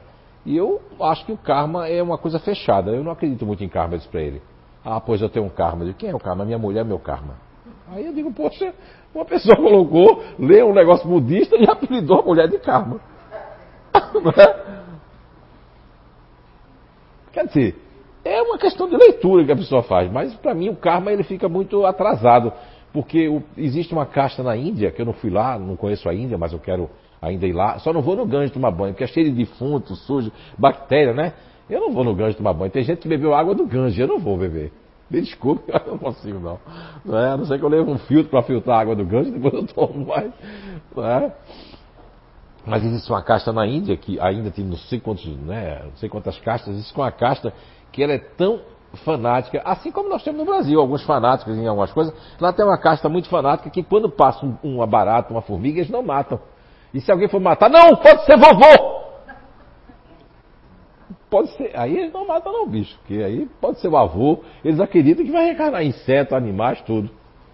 Quando aparece um cachorro lá procurando a pessoa e vai atrás da pessoa, isso aqui deve ser minha mãe que desencarnou. É, e aí criaram que a vaca é sagrada, tu vê, a vaca para eles é sagrada. Aqui no Brasil a vaca vai para o prato. Lá a vaca é sagrada. Quer dizer, uma questão também de, de cultura, de, de, de, abrir a cabeça. Eu acredito que essa identidade eterna, e ele vem muito com essa proposta, né? Que a espiritualidade deve estar aqui de alguma forma também nos auxiliando, de, de ter uma, uma, visão mais ampla da vida, do ser, do espírito, do, do propósito de estar aqui, do propósito do, da própria evolução ok? Mas digo para vocês que nós passamos hoje por um momento muito, muito assim delicado na questão emocional. Agora a palavra emocional é uma palavra muito, a palavra emotion, né? Que vem do, do, do latim emotion, que e para fora ação, quer dizer, e ação, emoção. Que no próprio inglês pegou a palavra na, na, na, na acepção de tudo, né? Emotion, né? Que é emoção. A palavra emocional, que já é uma, uma questão mais de adjetivo, ela é muito, ela é muito louca em relação ao mundo ocidental, principalmente, porque aqui tudo é emocional, inteligência emocional. E emocional vale uma palavra para tudo, para tudo.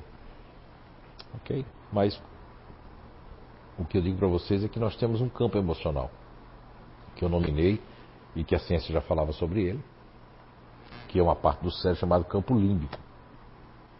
E quando a gente fala de emocional, a gente tem que falar junto com o instinto, que nós vamos falar aqui um pouco, é o emocional instintivo que todos nós temos, que é a ligação onde está a alma, está também esse emocional instintivo, que são os sentimentos. E esse todos nós temos. Tem gente que passa por cima dele. Até um cachorro às vezes tem mais sentimento do que certos seres humanos. Porque o sentimento é, tem alguns, alguns animais que têm menos sentimentos. E tem animais que têm mais sentimentos do que alguns homens. Os animais que têm menos sentimento, mas é uma forma de, de vida. Você vê assim, não, a águia é uma maldita. Uma vez a pessoa assistiu um filme da águia, né? Que colocaram, acho que ele foi no. É, tem um documentário na Discovery, um Discovery, que a águia empurra o filhote para ele aprender a voar. Enquanto a galinha faz, vem cá! A galinha protege o pintinho, a águia empurra. Aí você é uma galinha ou uma águia? Não, eu quero ser uma galinha porque eu vou proteger meus filhos. E tem gente que é águia demais. Vai agora de fora de casa, não quer nem saber. Onde eu vou? Não interessa. Eu saí de casa com 17 anos, 16, você também vai. Quer dizer, a pessoa foi criada por uma águia quer ser águia para os outros. Então essa questão emocional, hoje que nós vivemos agora na Terra, e não é uma coisa só do Brasil, lógico, nós sofremos mais no Brasil por ser um país de terceiro mundo, por ser um país com muitos espíritos ainda oriundos de uma, de uma, de uma necessidade de, de, de poder, uma necessidade de enganar, uma necessidade de se dar bem, uma necessidade de ser melhor do que os outros. E tudo isso afeta no dia a dia o emocional das pessoas. Porque nós acabamos eh, entrando nessa, nessa, nessa vibe, como diz o jovem, né? Não é, Amanda? É vibe, né? Essa vibe aí, nesse negócio, essa onda. E nessa onda, as pessoas estão navegando numa onda que depois, quando cai, aí vem a questão do apego material. Eu perdi meu emprego, eu perdi aquilo ali. O que, que eu fiz para perder aquela boquinha que eu tinha? Com aquela família me ajudando? Alguma coisa eu fiz. Porque você nasceu num grupo ou numa inteligência que é para não errar. Ah, errar não, não gosto dessa palavra. Para andar um pouquinho na, na, numa certa linha e você desvia. Tem gente que pode desviar mas tem crédito. Tem gente que não tem muito crédito, não. E eu não quero abusar dos meus créditos, mas às vezes eu tenho um desvio. Desvio por causa da vontade, do desejo. Eu sou humano também. Eu faço cocô, xixi, sabia? Porque eu estava no Angelone uma vez aqui, não fazendo propaganda no Angelone, podia ser qualquer supermercado, e eu estava aqui no auge da psicografia, né? Vinha ônibus, não sei o que, isso aqui ficava lotado, era gente até saindo pela, pela, pela janela aqui. Eu passava aqui algumas duas, três horas psicografando. Quem já viu isso aqui? Menos eu, eu não vi, só vi pela, pela, pela internet. Né? E aí, fui planejando comprar alguma coisa, né? Chegou lá, a mulher no corredor. Aí eu fiquei olhando para trás, eu digo, podia ser, né? Aí eu digo, o que foi? A mulher veio correndo pro meu encontro, toda assustada. Eu digo, o que foi? Ela fez, você aqui no supermercado? Aí eu disse, sim. A senhora me conhece da onde? Você o Zé Araújo? Eu digo, sim. Ela disse, e você vem no supermercado? Eu digo, sim. Aí eu fui obrigado a dizer, ela até ficou assim chocada. Eu digo, faço cocô, xixi também, tudo. Normal. Não é? Não é verdade? Porque o médium não pode se deixar endeusar nem endeusar. Eu sempre quis que as pessoas tomassem o meu lugar. Eu posso fazer um monte de coisa aqui que não talvez não seja boa, né? Mas isso aqui eles sabem disso, né? Sempre nunca querer ser estrela, nem querer ser médium principal. Todo mundo aqui tem que brilhar, todo mundo é estrela. Não é isso? Eu não sou porque não virei brinquedo. Muito bem. Eu não sei de onde saiu essa. Deve ser de vocês, né? Essa não é minha, não. Vamos lá. Então, já falei tudo aqui, Marcelo? Já, né? Marcelo é o meu aqui, o correspondente. É? Muito bem. Então, é, é, muito interessante se vocês quiserem depois reler essas questões, esse, esse, capítulo do Livro dos Espíritos, eu acho que é o capítulo que eu mais me afinizo, né? É, que é o capítulo das transmigrações dos mundos. É, embora tenha a questão 55, 56, 57, 58, 59 do Livro dos Espíritos, que é a abertura para esse entendimento. Mas acho que eu mais realmente tenho é, é, procurado agora, e depois do livro do, do Luiz Felipe também, é a, a questão 172 até a questão 189 de O Livro dos Espíritos. Ok? Muito bem. Então, já deu a hora, Beatriz Krüger? Ainda não deu? Mas esse assunto não vai dar. Eu vou largar o pessoal agora pro lanche, tá? Vou largar o pessoal. Nós estamos na escolinha, não é? E eu tô me sentindo professor. Hein? Que é isso, não, tô brincando. Gente, então nós temos ali 10, 12 minutos, 15 minutos, aliás, né? 20 minutos. Eu vou marcar aqui, tá? No celular para passar. Tá? Comam bastante, viu? Que a Beatriz está precisando. Muito bem, pessoal aí da, da internet, estamos de volta. Você que está lavando a louça, dá um tempo agora, fica aí escutando. E quem está passando roupa, quem está lavando louça, quem está, né?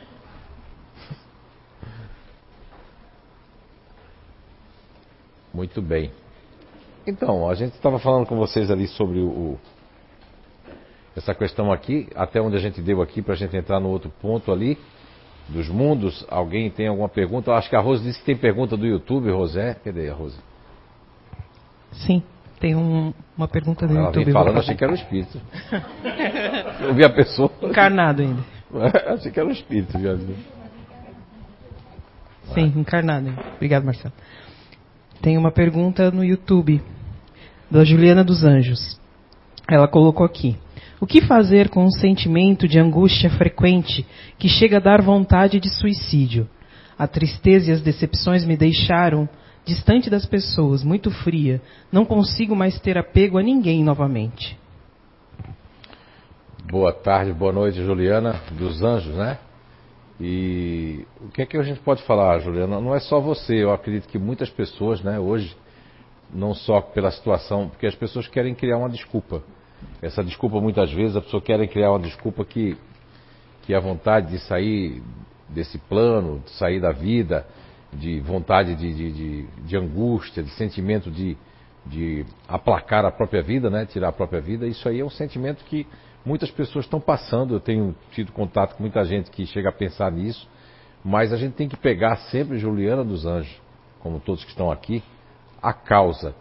É, a questão emocional hoje, ela vai como uma bola de neve, ela começa com alguma coisa que a gente passa por cima. Então as pessoas hoje, é, dependendo do que você. Por isso que é muito importante o conhecimento é, espírita. Eu digo isso com muita moral porque eu, quando eu entrei no Espiritismo, eu entrei com vontade de pegar um erro, de pegar alguma coisa, porque eu vinha de uma leitura mais assim, queria ver se isso aqui realmente era isso, porque é isso, porque está dizendo isso. E a minha grande escola realmente foi o Livro dos Espíritos.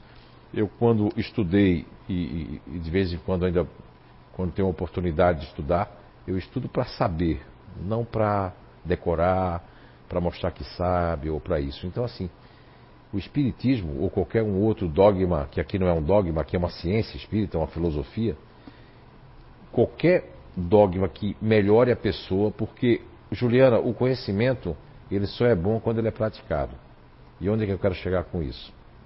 Aproveitando para ajudar de alguma forma, se eu conseguir, as outras pessoas. É que quando nós nos apegamos, aí é onde vem o que a leitura hoje que, que a Rose fez ali, que é do, do, do grande cientista que desencarnou e que psicografou em alemão e houve uma tradução para o português, que é o Otto Weiburg, ele vem falando de uma questão que ele falou antes lá, que já tinha inclusive até a cura para o câncer, né? Mas as pessoas, o interesse pessoal, que vem ali no livro dos Espíritos, na questão, acredito que é, né?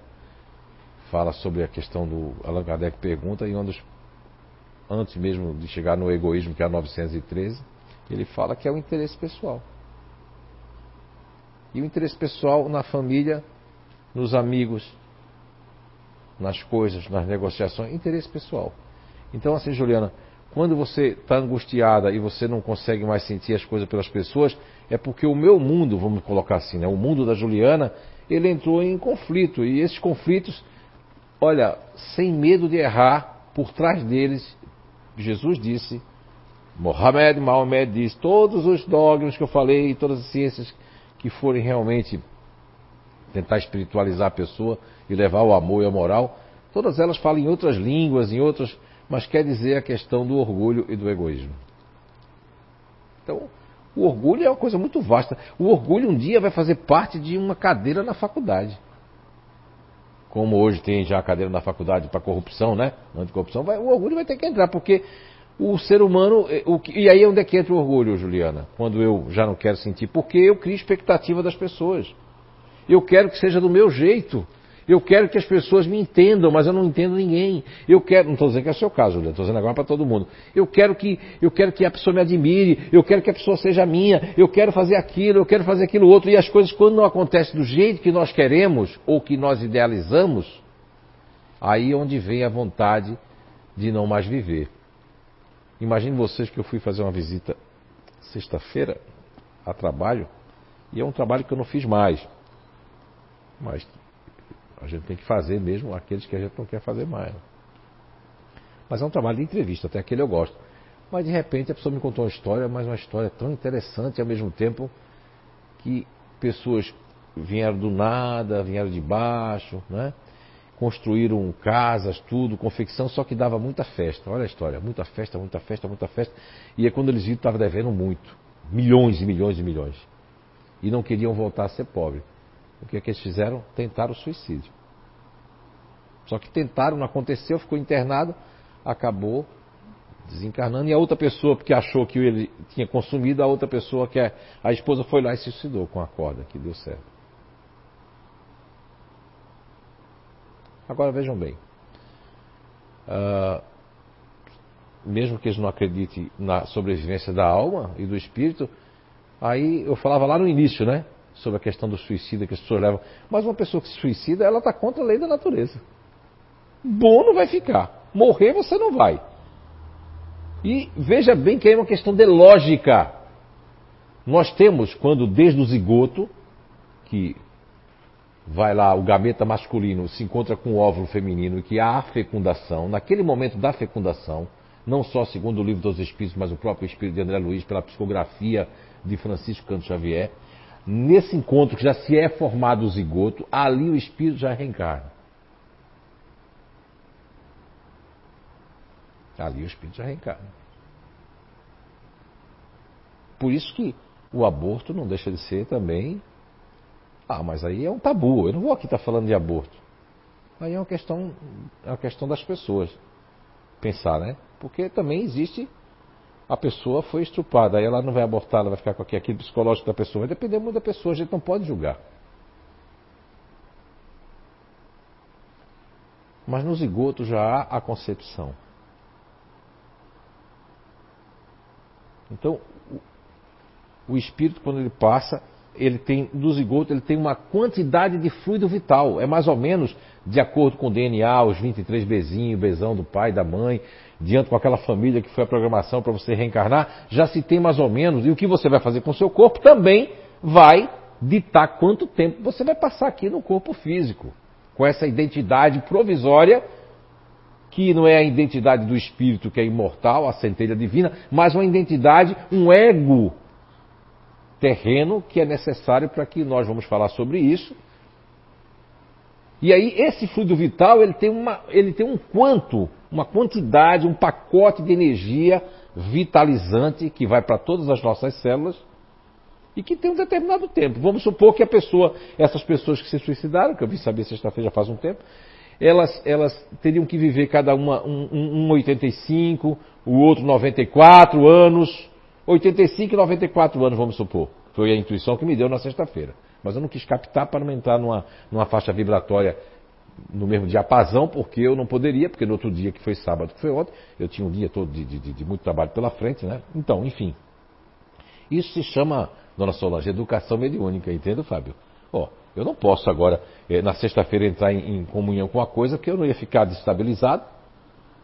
Isso se chama educar a mediunidade. Então, vamos pegar essa lógica. Você aí, Juliana dos Anjos, que está nos assistindo, que fez a pergunta pelo YouTube. A lógica de que eu tenho 85 ou 91 anos de fluido vital. E eu tiro a minha vida aos 40, aos 50, aos 60, aos 50 e poucos anos.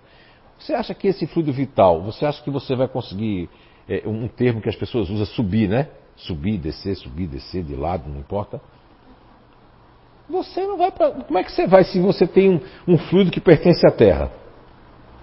Que você, aquele fluido, você fica, continua vivo e sofrendo, porque não consumou o que você queria, que era se livrar das dívidas, se livrar do, da honra, da vergonha, de ter que perder, de ter que ficar pobre. No caso desse pessoal foi.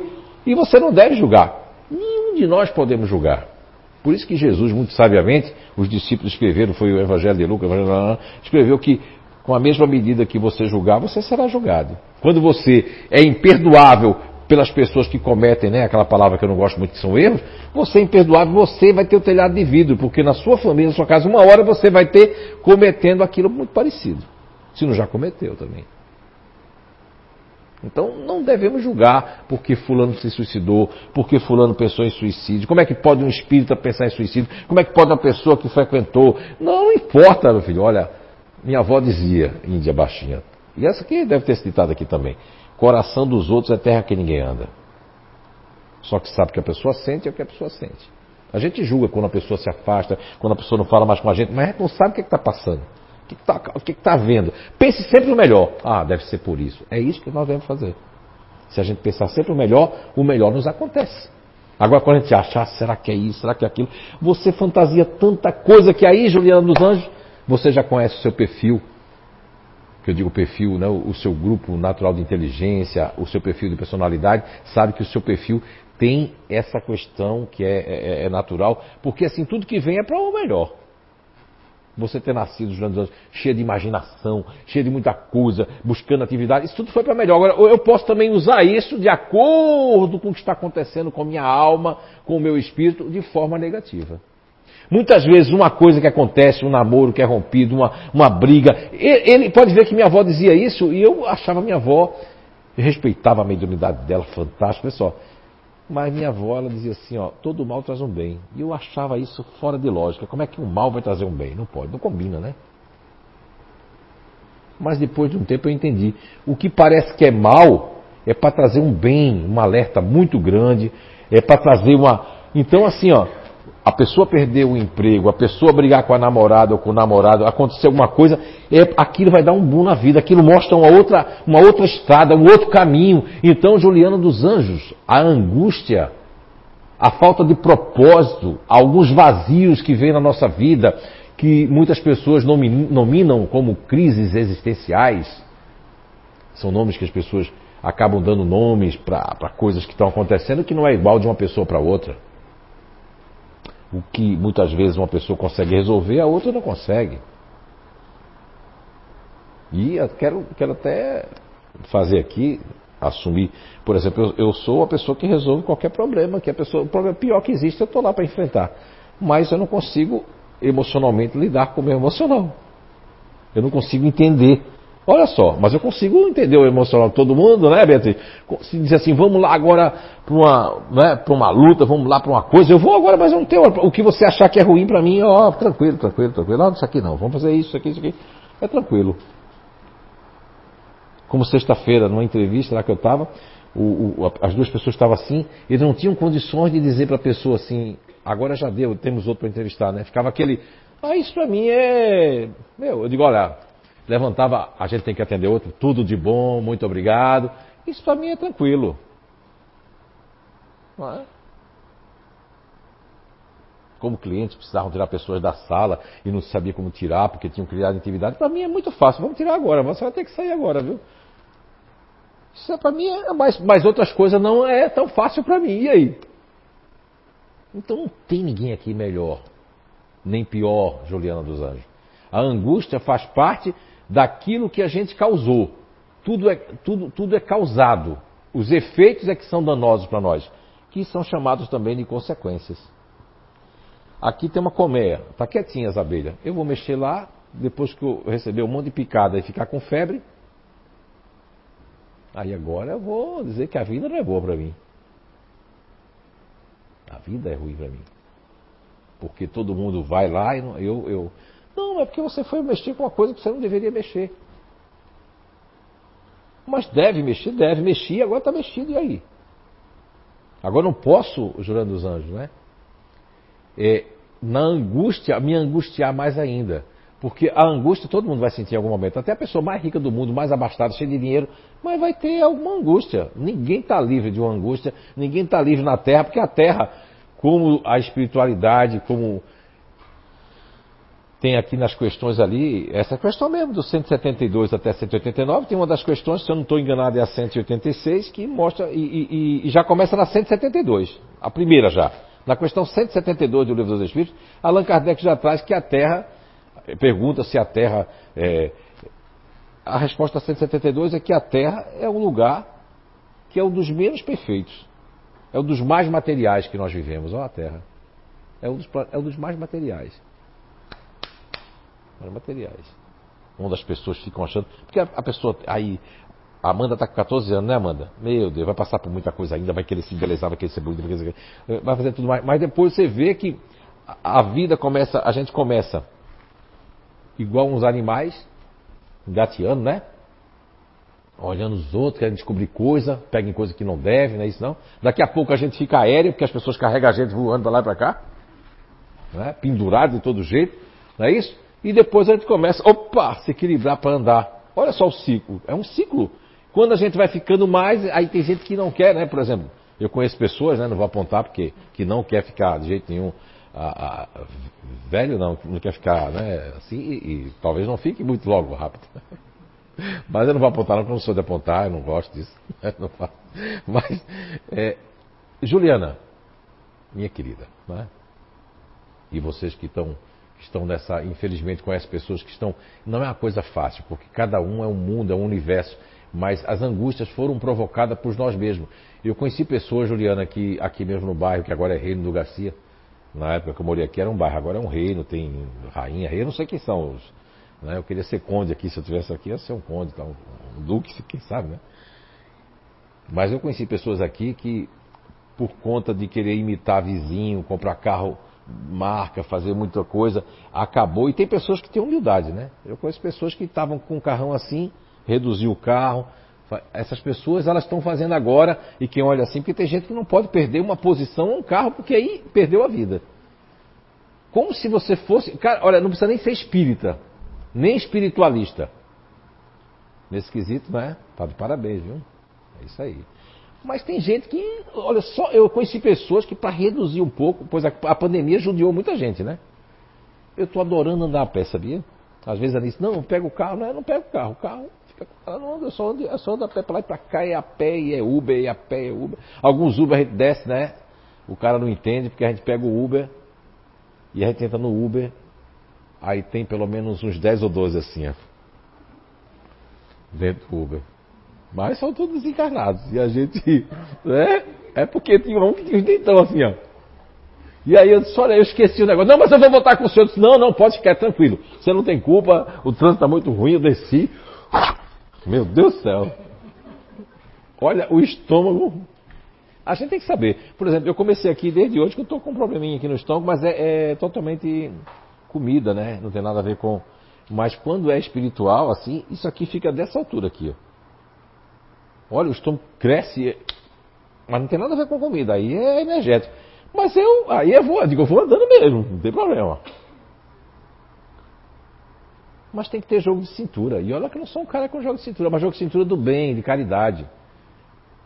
Porque muitas vezes, Juliana, a angústia, a vontade de sair desse plano não vai resolver nada, porque a pessoa vai sair. E outra, não precisa ser espírita, nem cristão, nem nada, pode ser até ateu, mas é uma questão de lógica. Olha, que adianta eu correr tanto atrás de carro, fazer tudo isso, se eu vou morrer um dia, não vou levar nada no meu caixão. Não vou levar nada. Agora, se você tem condições, compre. Compre um barco, um navio, sai por aí. Faça o que você quiser. Agora, não procure fazer aquilo que você não pode. Ou você está com aquelas pessoas lá em São Paulo, eu não sei porque estou dizendo isso, lá no Rio, lá no céu, mas você faz as coisas erradas, as pessoas não querem mais você, aí você tem que voltar para onde? Tem que se enfiar em algum lugar. Na casa de um parente. Mas pô, o que, que você fez? Enquanto você não fizer o dever de casa aqui dentro, é o que, que eu estou fazendo, mas ninguém quer. As pessoas querem dizer assim, a culpa é de alguém. Geralmente, não estou dizendo que é o seu caso, Juliana, sempre tem um culpado, mas às vezes. E, e outra, esse negócio de culpa, pecado, isso tudo foi criado dentro do mundo ocidental. No, nos lugares que eu já visitei, eu perguntei sobre isso, em outras línguas, e eles disseram que não conhecem esse negócio do pecado, não. A não ser no mundo árabe que o pecado é o haram, né, que é uma coisa que ali também, isso veio tudo desse mundo antigo, ó, do Velho Testamento e foi, você vai ver muito isso. E aí Jesus vem libertando as pessoas, mas aí alguém, mesmo assim com Jesus nos concílios de Nicéia, 325 depois de Cristo, são concílios que concílios na verdade são reuniões, né, que existiam na época, papais, tinha os papas da espada, o papa andante, o papa cavaleiro, o papa, o papa papa mulher mesmo, o papa mulher, e tinha o papa menino, o papa tudo, tinha tudo. Desculpa, com respeito, mas e criaram essa palavra, pecado. Aí a pessoa ia o quê? Ia lá no confessionário, dizia toda a sua vida, o cara, o cara sabia a vida de todo mundo. Olha que coisa inteligente a questão da confissão. Minha avó, quando ia, eu pequenininho, porque eu fui expulso da primeira comunhão com sete anos. Para essa história todo mundo já sabe. E aí, porque eu não pude fazer o negócio da primeira comunhão, porque eu fui expulso logo do, do negocinho, por causa das perguntas que eu fazia para o padre. Mas minha avó ia, ia fazer assim, eu não sei, né? Se eram os espíritos que faziam dizer essas coisas, porque eu dizia tanta coisa para um menininho de sete anos, não tinha condições. E minha avó ficava lá com aquele negócio, com aquele texto, né? Depois que falava com o padre, eu dizia, vovó, por que a senhora vai. Ela disse, meu filho, eu tenho que fazer não sei quantas Ave Maria. Dizia, meu Deus do céu, eu dizia, vovó, Jesus está com o ouvido doendo. Aí ela dizia, não fala isso não. Aí eu digo, é por causa dessas coisas que você não vai ficar na igreja. Eu digo, mas você não tinha culpa. Isso aí, eu já sabia, olha, muita coisa ficou dentro da cabeça de tanto escutar aquilo dizer. Mas o pecado não existe. O que existe, Juliana dos Anjos, não importa o que você fez, tá? Agora estou falando de intuitiva. É para frente agora. Para trás, o caranguejo anda porque os olhos dele é assim. Ó. Entende? Se ele tivesse os olhos assim, ele não ia andar para trás, mas os olhos dele é assim. Então ele consegue andar para trás. Já viram o caranguejo? Conhece? É? Os olhinhos dele é assim. Ó. O negócio é buscar fortalecer, buscar sair dessa angústia com renovando. Ah, mas eu não acredito em ninguém, agora eu não consigo gostar de ninguém. Não tem que gostar, as coisas acontecem. Eu ontem escutei uma moça falar um negócio que, lá com o JF lá, né? Se fosse, disse que, olha, você disse que era em março que ia acontecer tal coisa. Eu disse, olha, em março tua vida vai mudar. Do ano passado disse pra ela, é o que me vem aqui em março, lá numa terapia. E aconteceu tudo em março. Mudou a vida, ela virou a chave 360 graus. Chegou a moça lá para fazer o curso, sorrindo. Mas tem pessoas que não pagam para ver. A moça pagou para ver. Teve coragem de mudar, de trabalho, teve coragem de fazer aquilo, teve coragem de fazer. Agora, teve coragem de mudar de cidade, se for o caso. Mas tem pessoas que é, é o orgulho que não deixa. Eu não posso sair daqui mais, seu Zé Araújo, porque agora eu dei minha palavra que ia ficar aqui. Mas palavra de rei é. Porque na época do rei era assim. O rei dava a palavra, não podia voltar mais atrás. Mas por que ele não podia voltar mais atrás? Por causa do quê? Do orgulho. A gente não está mais na época do rei, que a palavra de rei. A palavra de rei era assim, ó. Depois que fosse dada, não, não existia documento. A palavra do rei. Depois criaram documento, porque tinha algum rei que não, não deu a palavra, aí criava um documento do rei. Isso tudo está dentro do nosso arcabouço. O arcabouço é, é, psíquico da Terra está em transformação. Está caminhando para transformações. Esses jovens de hoje em dia, Amanda, tantas crianças, né? Eu tiro pelo, pelo Mateus que. que né? O Mateus e a Sofia, que são filhos dos meus filhos, né? Não sei que, é que eles são meus, mas são filhos dos meus filhos. Né? Os filhos dos meus filhos mesmo, eu vejo, é outra geração, é outro pensamento, é outra vibe, é outro entendimento. E aí você quer. Há conflito de geração hoje em dia. Uma geração brigando com a outra, principalmente no modo profissional. Porque sentar na frente de um, de um computador, ficar vendo um aplicativo, isso é coisa para malandro. Tem que carregar caixa para lá e para cá. Isso não existe mais. Mudou muita coisa, está mudando muita coisa. Então a gente não pode estar é, tá proibindo o filho disso. É pior, porque quanto mais proibido, o filho vai querer fazer.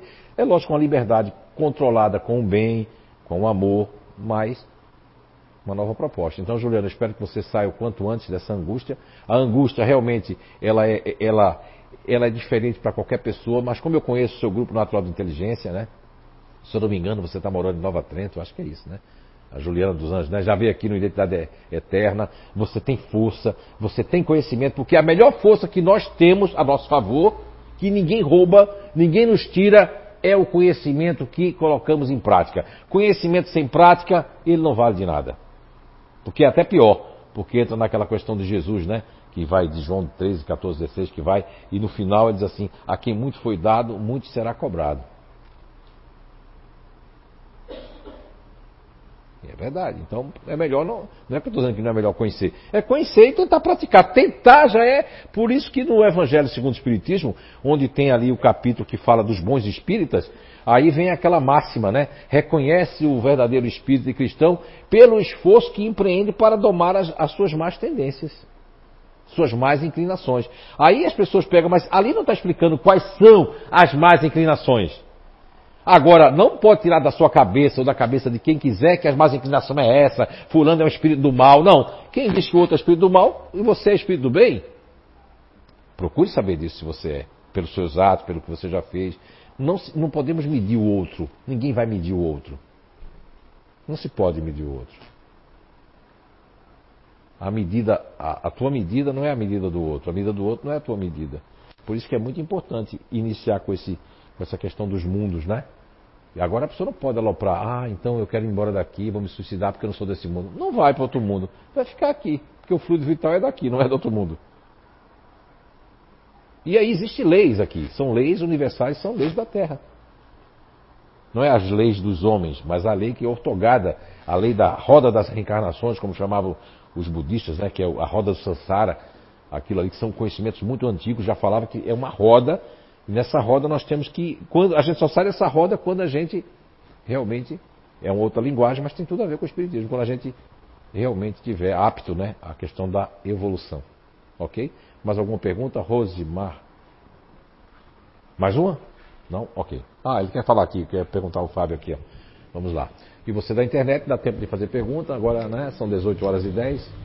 Temos mais uma hora e 15 Bom, eu queria saber em questão de angústia, estavas comentando, é, tipo assim, ó, períodos que eu tenho sensação que deu. Vamos supor, tá na hora de vazar já, beleza? Mas é momentos. Sensação de quê? Não entendi. Morrer, de sair. De morrer? Tá? Mas não querendo matar, não, não seria essa a questão. É períodos que parece que deu aqui já. Não sei. Não, mas não é seu. Isso aí, como você tem minoridade, pode ser sugestões, tá? Às vezes a, a sugestão é tão, é tão, é, é, ela é tão sutil que uma sugestão, é, inclusive você deveria ler, vocês também deveriam ler. No livro dos Espíritos nós temos duas questões muito, muito inerentes a isso que você está falando, que é a questão 456 do livro dos Espíritos e a questão 459 do livro dos Espíritos, que as duas tratam de duas coisas. É a questão que Allan Kardec pergunta se os espíritos veem tudo que nós fazemos e, tudo que nós pensamos, e a resposta é o que muito mais do que imaginamos. Muitas vezes são eles que vos dirigem. Bem, agora pegando um outro ponto da questão 456 do Livro dos Espíritos, onde Kardec recebe a resposta que os espíritos só prestam atenção naquilo que lhes chamam a atenção. Ou seja, se uma pessoa está com angústia, um espírito que é brincalhão, que gosta de esconder chave, que gosta de tirar onda, que gosta de fazer coisas, gosta de fazer a pessoa fazer coisas que não. Ele não vai se aproximar de uma pessoa que está angustiada ou uma pessoa que está querendo vazar, como você disse, né? Essa questão de vazar, Fábio, é uma questão hoje que você está conhecendo isso, por exemplo, sua responsabilidade agora, como a da Juliana dos Anjos, que já conhece, como qualquer um que está aqui e que está aqui não é por acaso, então ou que está aí nos escutando ou nos assistindo agora, então a partir desse momento que você sabe que o suicídio a pessoa não vaza, não vai embora, Quem tirar a própria vida, ou se jogar na frente um carro, tomar qualquer coisa, ou até ficar pensando nisso direto e ser ajudado por um espírito a tirar sua vida, não vai tirar vida nenhuma. Isso eu garanto. E você é uma pessoa que consegue comprovar porque já escutou vozes, já viu coisas. Então, sua responsabilidade de não tirar sua vida é maior do que a do, dos outros aqui. Não, em relação a isso, tranquilo. Né? Sim, sim, o sim. que eu quero dizer assim, é que eu não teria medo de morrer, não tenho. Sim, mas não você não tem mesmo. medo porque você sabe que a vida não termina. Mas né? a questão é que realmente é uma sensação, às vezes, que acontece forte, Sim. períodos, né? Mas já como eu comentasse, pode ser sugestões, sei lá. Sim. E às vezes também um vazio. Vazio, sim. Tu sente assim que parece, mas, poxa, eu, eu tenho uma família boa, tenho tranquilo. Mas está faltando o quê? Propósito. O que que eu faço na minha vida? O meu espírito. Sabe o vazio? Um abraço aí para você de Curitiba, que eu não vou dizer o nome pela questão de ética, né? Faz um- um- um- uma terapia né, lá com o JF, que é meu irmão gêmeo. O que que acontece? A pessoa com vazio. Cadê o Leandro? Depois o Leandro vai falar do vazio ali. O Leandro era um cara que tinha vazio, eu tinha isso, eu tenho, eu tenho um emprego na multinacional, eu tenho isso, tenho aquilo, né? E queria pedir demissão, né? Não queria né? mais viver, né? Não sei o que estou fazendo mais aqui. Mas o vazio é falta de propósito. Tua alma, como a alma do Leandro, como a alma dessa pessoa lá de Curitiba, a alma de vocês estão gritando, eu quero alguma coisa. E alguma coisa é a tua alma, é o teu espírito que diz assim, eu tenho que fazer alguma coisa diferente. Eu tenho que fazer alguma coisa para evoluir, fazer as pessoas evoluírem. Aí o vazio vai embora. Agora, o vazio, existe o vazio, o vazio eh, da inutilidade de uma vida fútil. Existe o vazio, que é no seu caso, eh, a sua alma está gritando que quer fazer uma coisa diferente. Existe o vazio eh, de estar saturado de uma vida que não me diz mais nada. Porque às vezes a pessoa está numa vida, tem tudo ali, tem tudo, tem uma casa bonita, tem um tudo, mas não, não cara, está faltando alguma coisa. Entende? Então não podemos é, igualar ou medir o vazio de uma pessoa para outra, porque não são os mesmos vazios. Né? O seu, pelo pouco que você me disse, pela psicometria que eu tive com você, é do seu espírito, da sua alma mesmo. O Fábio, a alma do Fábio, disse assim, cara, eu quero, eu quero mais. Por isso que você não tem medo de nada, porque você, o seu espírito quer mais. Ele quer mais porque você chegou a um ponto que você tem tudo, mas não tem nada. Eu entendo como é que é isso, né? Eu quero fazer mais alguma coisa. Obrigado por dividir isso com a gente, né? Isso aí é muito importante para ajudar as pessoas, ok? Lógico que você não vai entender de pronto, porque é uma coisa que você nem esperava por essa resposta minha, mas eu estou sendo muito honesto, muito sincero. é? E uma coisa que eu não gosto, pelo menos, é de enganar ninguém. Não é? Eu posso fazer coisas, mas enganar ninguém até hoje aqui com a mediunidade, nunca. Isso nunca ninguém vai poder, nunca me acusar. Pode me acusar de outras coisas aí, né? Não mais? Ah, ok. Eu posso continuar? Vamos lá. Mas podem ficar à vontade. Se quiser perguntar do tema até aqui, é interessante, porque eu vou passar agora um outro bloquinho. Então vamos lá. E aqui, ó. Transmigrações progressivas, essa questão 191 do Livro dos Espíritos, é muito interessante para a gente entrar no que, o que difere uma pessoa da outra aqui. Eu vou tentar de forma muito simples eh, trazer para vocês, fazer uma, uma- fazer uma, é diz? uma, uma tradução mais, né, vamos assim, mais simples possível, ok? Então vamos lá, transmigrações progressivas. Na questão 191 de O Livro dos Espíritos, Allan Kardec pergunta, ah, ele está falando, só para entender, na 190 ele começa a, a perguntar sobre a questão, porque aqui está falando de transmigrações progressivas, do progresso do ser humano, é, dos índios, dos civis, está perguntando toda essa abordagem, e aí eu trouxe porque tem uma importância muito grande, por ser antes da 907, 908, por ser antes da Gênese, que veio depois de, já no- no- nos anos seguintes, e, e aí eu trago a 191, porque é a primeira pergunta que traz esse assunto das paixões, que não tem nada a ver com as paixões dos apaixonados, ok? Vamos lá. Então, transmigrações progressivas. Na questão 191, Allan Kardec pergunta, que é a vida, né? a evolução, a vida, as dos nossos selvagens são almas, que está perguntando sobre almas, são almas num estado de infância? Está perguntando sobre as almas do. Ali, o pessoal que está lá na mata, que, dos selvagens, como eles chamam, né? Daquelas pessoas. Até inclusive, como é na Europa essa pergunta, também do francês, dá para uma conotação que Allan Kardec está pensando também, tipo daquelas pessoas bárbaras, né? Selvagem não é só Índia, selvagens são os bárbaros, as pessoas selvagens, as pessoas que. Aí está perguntando se a alma desse pessoal está no estado de infância. E a resposta da espiritualidade é de infância relativa, pois já são almas desenvolvidas, visto que já nutrem paixões. Opa, aí Allan Kardec, as paixões. Qual era o entendimento de Kardec sobre as paixões? Vindo do uma pessoa que antes de ser Allan Kardec, que é um pseudônimo, né? Que foi escolhido pelo espírito da verdade que deu para ele, porque ele tinha sido em outras vidas, o, o Allan Kardec tinha sido um druida, né? Em outras vidas, e aí o, o professor Hippolyte Denisard Rivail, né, Rivario, ele conhecia na escola que ele estudou que ele era filho de um juiz e de uma professora, mas ele não queria, o, o, o pai queria que ele estudasse para ser do ramo do direito na época, e ele foi estudar na maior escola do planeta Terra, onde ia filhos de príncipe, princesa, reis, tudo mais, aquela, como se fosse aquela escola particular hoje, bam, bam, né?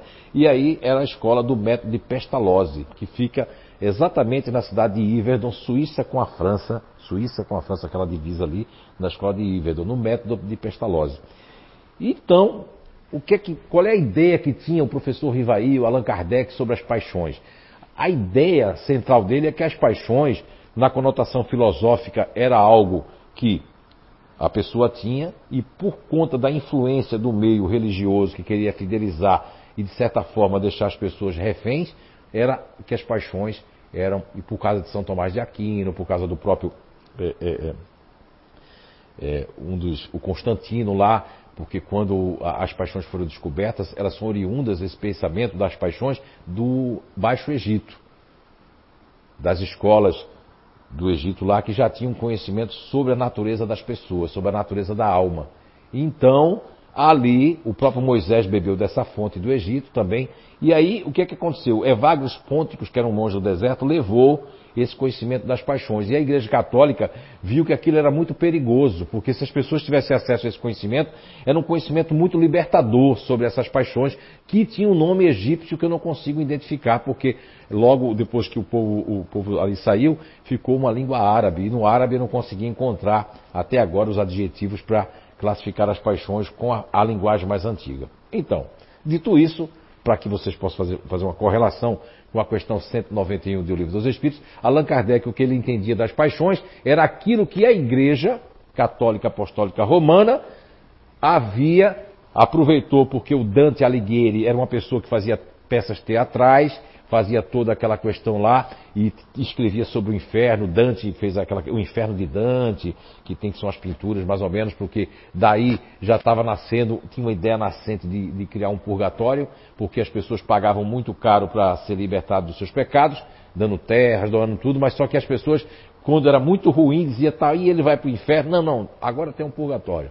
O purgatório foi o meio termo para localizar as pessoas ali, né? Como criaram também o limbo para as crianças, criaram toda essa. Toda essa, essa. E na verdade é uma mitologia, não deixa de ser uma mitologia também.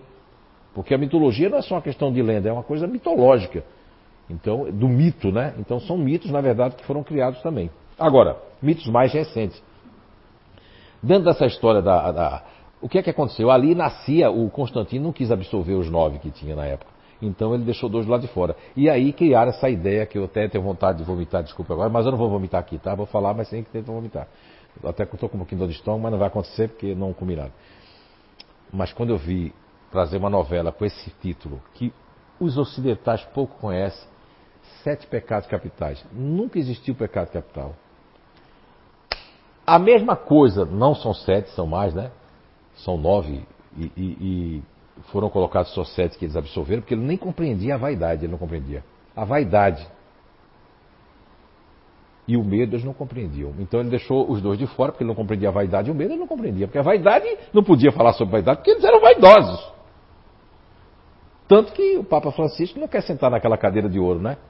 Porque ele não porta a vaidade. Não vai sentar ali. Porque para ele aquilo ali não faz. O, o, o, o projeto dele é outro. Então, dito isso, quando Evagrios Pônticos, né, ele teve esse, esse encontro que ele era seguidor de Orígenes. Orígenes era uma pessoa que tinha ideias muito originais. E a igreja não suportava Orígenes, já perseguia Orígenes, porque Orígenes era um cara que conseguia perceber as coisas, já estava além do tempo. E o Evagrios Pônticos, né, o Evagrio do Ponto, né, ele trouxe aquilo ali, só que ele não entendeu bem, porque no Egito não ensinaram muito bem ele, que ele, não, ele como ele era um monge ocidental, um, é, ele não ia entender. Como muita gente do, do, Império Bizantino foi lá, também não entendeu. Pegou alguma coisa, outro pegou outro, pegou o desenho, outro pegou um pedaço de couro que tinha um desenho lá, que inclusive transformaram esse desenho no Enneagrama e tudo mais. Tudo isso é, você tem que entender todos os pormenores para chegar na questão 191 do Livro dos Espíritos, onde Allan Kardec, o conhecimento que ele tinha das paixões, era um conhecimento baseado numa coisa negativa. Ok? Vamos lá então. E aí, na eu coloquei aqui, isso não tem no livro dos Espíritos, isso aqui. Foi uma nomenclatura que eu batizei as paixões, quando eu estava aqui para dar um curso sobre. Foi um curso que a Ana Weber, inclusive, participou aqui, há muitos anos isso. Eu acho que foi aquele ou foi o antes, não sei. Eu, fui, eu tinha chegado aqui muito do trabalho, cansado, e aí eu fui fazer uma oraçãozinha ali na mediúnica para me preparar para dar esse curso, pedir perdão à espiritualidade, porque realmente cheguei em cima do laço, não me preparei, mas aí depois disso também não me preparei mais nunca. Nunca me preparo. E aí. Tanto que essas imagens eu mandei um e-mail agora há pouco para o Eduardo, né? Agora há pouco saiu do forno. A Gabi, acho que era meio-dia, estava esperando ela mandar uma imagem ali, né, Gabi, do, do, coisa. Então é tudo assim, é tudo em cima do laço. E eu fui lá na mediúnica e os espíritos assim, nós queremos dar um presente a você. Eu digo, presente? Digo, como, né? Eles não têm como me dar um presente. Mas aí eu entendi, um presente. Eu fiquei esperando. Abra o livro na questão 907 do Livro dos Espíritos. Eu abri. Eu li. Que é que diz para você? Aí o cara comigo, né? Não precisa nem responder porque estão lendo meu pensamento. Para mim não dizia nada. Eu li e reli. Leia 908 que você vai entender. Eu li a 908 e ainda fiquei assim.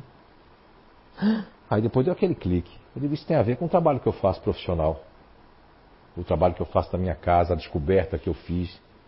Aí eles quiseram dizer que a descoberta que eu fiz, na verdade, está na natureza e que aqui no Livro dos Espíritos tem a ver com a sua descoberta. Como outras coisas que tem aí que você vai descobrir tem a ver com a sua descoberta. Então o primeiro presente foi a questão 907, 908. Mas, com o tempo, eu disse não tem mais nada não. Aí eles disseram assim, você não vai procurar não? Eu disse, vou, mas é, podia facilitar um pouco aí. Ó.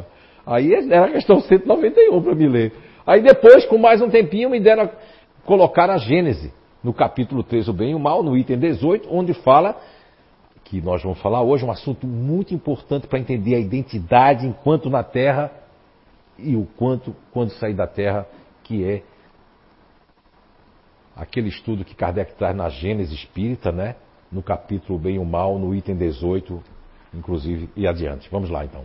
Bem, aqui eu que coloquei, não tem nada a ver com o livro dos Espíritos, tá? Os kardequeólogos de plantão, por favor, isso não está escrito. Esse esse rebatizar o nome paixão com o princípio elementar natural. Na verdade, princípio, a palavra foi minha, eu que escolhi, porque da própria 907 eu vi que tinha princípio. Uh, elementar foi o doutor Hernando Guimarães Andrade, que não está, está aqui. Espírito, que eu não conheci em vida, mas psicografou várias coisas, inclusive para Portugal, para outros lugares. Então ele me deu a palavra elementar que faltava. E natural eu já tinha na cabeça. Eu tinha princípio natural, mas ficava assim. Aí foi onde veio princípio elementar, porque ele é elementar, e é natural, porque está em cada um de nós, ok? Muito bem. Então aí tem a questão 191A, que aí eu queria que vocês é, focalizassem, vocês estão na internet aí, o, o Eduardo está passando para vocês, nessa questão 191A, que é a parte A, aqui é onde está o trunfo do entendimento. Vamos lá. Aí na 191A. Então, pergunta, ah, ele também gostava do então, não é só eu não. Então, as paixões são um sinal de desenvolvimento? Pergunta Allan Kardec. Que catedrático, né?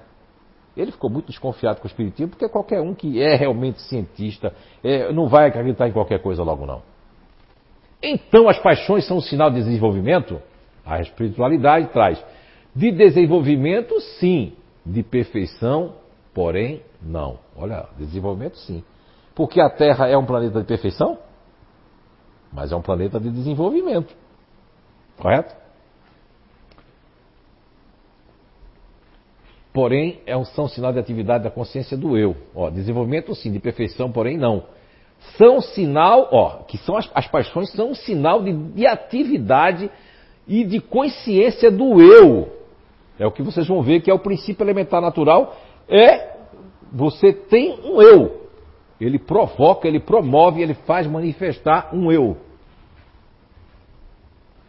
Porquanto, na alma primitiva, a inteligência e a vida se acham no estado de germen.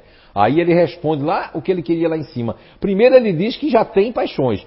Mas o que Kardec está querendo saber, para não se fazer de rogado e não deixar de responder a Allan Kardec, ele aí dá a resposta para aquele case, para aquelas pessoas selvagens, aquelas pessoas bárbaras, aquelas pessoas que não compreendem nada, de nada, de amar, de perdoar, de qualquer coisa, ele responde.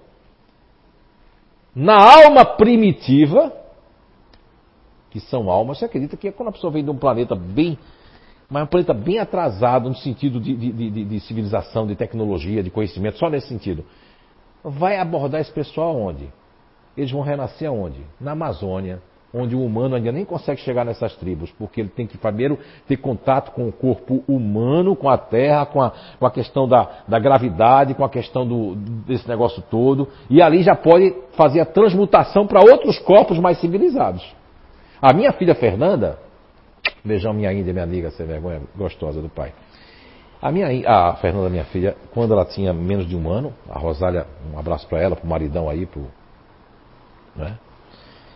Ela falava em tupi-guarani. A gente não sabia que era aquilo, a gente não sabia. Falava aquela língua de que, que, e ela não falava português de jeito nenhum. Em dois anos ela veio falar português com três, quatro, cinco anos. Não falava. Mas falava aquela língua estranha. Aí Severino, que tinha sido um, como aqui, missionário, né? E era, e era palestrante espírita, tudo, né? Olha só, o cara era praticamente quase analfabeto, foi missionário, e ele falava tupi-guarani. Ela só estava falando tupi-guarani. Viu? Me arrepio todo, a emoção. Isso aqui não é espírito, não. Quando você se arrepia, lembrando daquela emoção que eu me arrepiei todo naquela época, você arrepia de novo. É o déjà vu, déjà vu, déjà aqui, déjà lá, déjà louco, ok? E aí, foi bom para nós sabermos. E naquela questão do Tupi-Guarani, eu me lembrei agora que o Severino falou que ela disse: onde é que está meu pai, onde é que está minha mãe? Mesmo sendo eu o pai dela e a mãe sendo mãe dela. Mas de agora, não de antes. Entenderam aí a questão? Então é uma questão muito, muito pontual. Agora, vejamos bem. Aqui, aqui essa resposta você tem que entender, você tem que ler, não é ler para. Você tem que ler para entender. O conhecimento você tem que entender. Se você entender, você sabe. Se você não entendeu, você não sabe. Você é um papagaio de pirata repetindo. Só isso. Então, aqui a resposta para o que Kardec quer saber. E aí ele não deixa. Ele explica o que é a paixão, explica que é o sinal de desenvolvimento, faz parte da Terra, mas explica que a alma primitiva na inteligência e a vida se acha no estado de germe. Que essas pessoas que são ainda selvagens, são bárbaros, estrupam pessoas, matam a senhora, estrupam uma mulher com 90 anos, criança com 2 anos, 3 anos. Uma pessoa dessa, ela é uma selvagem, não é? Na linguagem do século XIX do francês de Allan Kardec. Compreenderam aí? Muito bem. Vamos passar para o próximo. Então, aqui está a Terra. Então, dentro da estrutura do perispírito, do corpo astral da Terra, da vestimenta da Terra, nós temos um um veículo que está totalmente desde o zigoto até a gente desencarnar. Nós temos cada um aqui, isso é uma descoberta minha, o Espiritismo não fala sobre isso, eu me responsabilizo, tanto que esse projeto está dentro de uma casa espírita, mas ele era para qualquer pessoa. Ateu aqui é bem-vindo, evangélico, protestante, todo mundo que for de qualquer dogma religioso é muito bem-vindo aqui, porque aqui nós estamos tratando de, de estudarmos juntos o espírito e a matéria de acordo com pegando as questões do livro do Espírito, pegando questões da ciência, da física quântica e elaborar algo que possa nos facultar o nosso melhoramento. Só saber por que, o que é isso e por que é isso não basta. É saber o que é que eu faço com isso para fazer a diferença no meu dia a dia, na minha vida. Esse é o nosso objetivo esse ano aqui, tá certo? Muito bem. Então, ficou entendido aqui, né? Para a Terra. Princípio elementar natural, paixões, Terra. Ah, então o senhor rebatizou o nome Paixões. Sim, eu rebatizei ele. Não para o Espiritismo. Para o Espiritismo continua Paixões. Continua lá o que Kardec disse. Agora, para outras coisas, é o princípio elementar natural. Muito bem. Uh, então aí vem as questões que eu recebi de presente, né? Onde é a questão 907, 908. Isso aqui foi o presente que eles me deram ali porque eu já tinha feito essa descoberta. Certas feitas, a Beatriz vinha todo ano aqui para dizer que isso aqui não veio, a minha descoberta veio de fora e não daqui, né? Mas hoje em dia eu não me preocupo com isso não, Bia. A pessoa pensa o que quiser, porque quando você quer negar ou você quer usar o teu orgulho, o teu egoísmo para combater alguém, não é nem alguém, porque alguém não sou nada, combater alguma coisa que é pro bem, não adianta, você não adianta nem dizer nada. As pessoas vão dizer um monte de coisa, vai dizer, olha, o Zé e a Anis tiveram Covid, foram lá né, se esconder não sei aonde. Não, ninguém se escondeu não, a gente teve Covid. E, a, a, quem teve Covid aqui? Ah, então, então nós não somos do inferno, vocês também tiveram, né? Ah, tá certo. E quando vocês ficarem dentro de casa, se um parente diz assim, você está se escondendo, Fabiana Machado, abre a cara que você está com Covid. Vai para a televisão e fale. Porque nós precisamos saber que você está com Covid. O mundo precisa saber que você está convidado. Ah, ligar para isso. Minha avó dizia também, eu não entendi esse ditado, porque eu ficava olhando para a terra para ver. Ela dizia, o que vem de baixo não me atinge. Eu dizia, mas não sabia isso. Mas como vovó, vai vir de baixo vai atingir a senhora? Ninguém consegue jogar uma pedra, só se a pessoa se deitar no chão e jogar a pedra para a senhora. Era ignorância minha, eu entendi o que ela quis dizer. O que vem de baixo não agrega valor, as pessoas falam o que quiser. O importante é a consciência. E, a, e não existe negócio de consciência tranquila. A consciência, eu tenho consciência do que eu faço. É essa consciência que eu falo, não é consciência tranquila. Porque a consciência tranquila são níveis de consciência. Você pode ter a consciência intranquila por uma besteira e o cara pode ter a consciência tranquila por algo muito ruim. Porque os pistoleiros, quando vão matar, isso acontece. Eles vão na igreja, ó. Eu acho que é assim que meu irmão faz. Peraí. Peraí. Me ajuda aí, porque eu não sei mais. Assim, assim, assim, assim. Ajoelhado. E pega depois o coisa e em nome de Deus eu mato. As cruzadas mesmo. Ah, rapaz, cruzada. Invadindo os outros, cada um tinha nome de Deus, em nome daquilo, que em nome de nada, nem Deus tem nada a ver com isso. Como esses espíritas incautos, médios aí que respeitados, falando besteira, Terceira Guerra Mundial, aí não sei o que lá, não aconteceu em 2019, aí Jesus foi aqui fazer uma reunião. É um monte de. É tanta da fantasia que é da cabeça do médium. Que eu pergunto, poxa, eu não sou importante, sou uma porcaria, um Zé, Zé ninguém de nada de né? Se, se Chico Xavier era poeira, eu sou o cocôzinho que está na poeira do Chico Xavier. E não muito perto, muito longe. Agora, eu acho que a espiritualidade, ser um médio científico, como dizem que eu sou, porque eu nem sei se eu sou isso. Isso foi o seu professor Cláudio Nunes, o pessoal que diz aí, lá em Londres, quando eu fui, o pessoal diz, olha, é o médio mecânico, é o único que existe no mundo, tem não sei quantas faculdades me chamando, né? Para poder fazer os testes de ligar fio em mim. Olha, sabe por que eu não vou como médium? Além de ser um espetáculo, e se os espíritos não vierem, porque eu dependo dos espíritos? E minha personalidade, eu não gosto de depender de ninguém. Se eu pedir alguma coisa a você, é porque eu estou confiando muito em você, senão eu não peço. Vou depender de fiar. E os espíritos não comparecer. Quando eu vim aqui para. O que me preocupava aqui, que eu queria logo assim, ó. Eu quero logo, porque eu entro em transe, ó. Vou jogar baralho em algum lugar, sei lá, fazer alguma coisa. Eu não jogo baralho, não gosto. Estou dizendo assim pra. Já gostei, viu? Foi meio. Mas Aí daqui a pouco eu tornava, eu estava aqui, tinha tido psicografia com um monte de gente, nome de pessoas que eu nunca vi, pessoas que eu não. Mas ali a responsabilidade é porque se os espíritos não vierem. Agora tem uma coisa lá que tem outro país aí que estão oferecendo para psicometria, aí esse aí eu vou, porque aí depende só de mim. Não é? Dos poderes de Grayskull. Aí eu vou dizer, eu tenho a força e vou ganhar grana. Aí não tem nada a ver com mediunidade, com o espiritismo, aí eu vou, me jogo lá. Léo, me aguarde. É diferente. Tá? Não confundam as coisas, não julguem as pessoas. Foi Jesus que disse, um monte, não julga.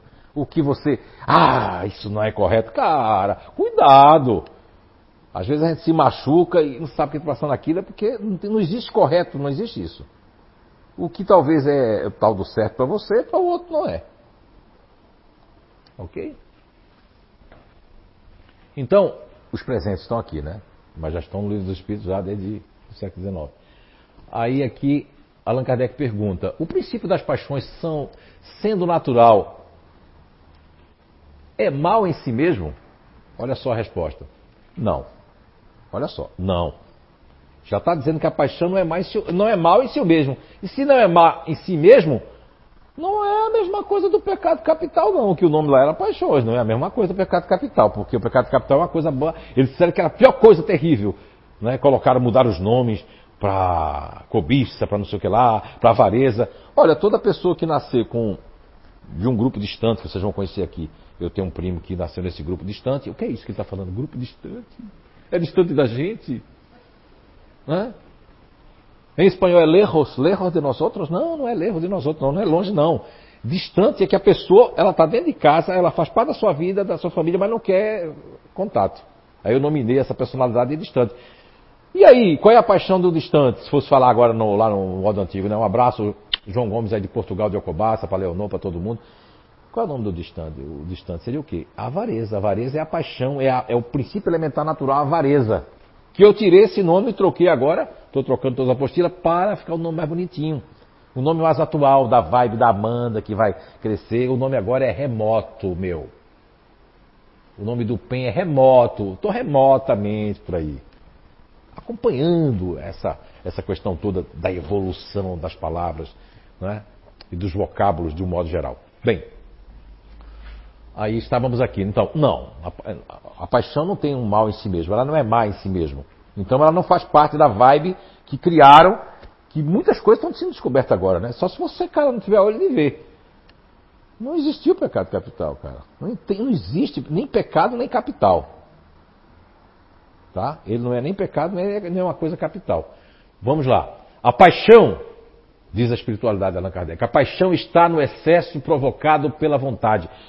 Porque como ele não podia fugir da língua da francesa, que é do paison, né?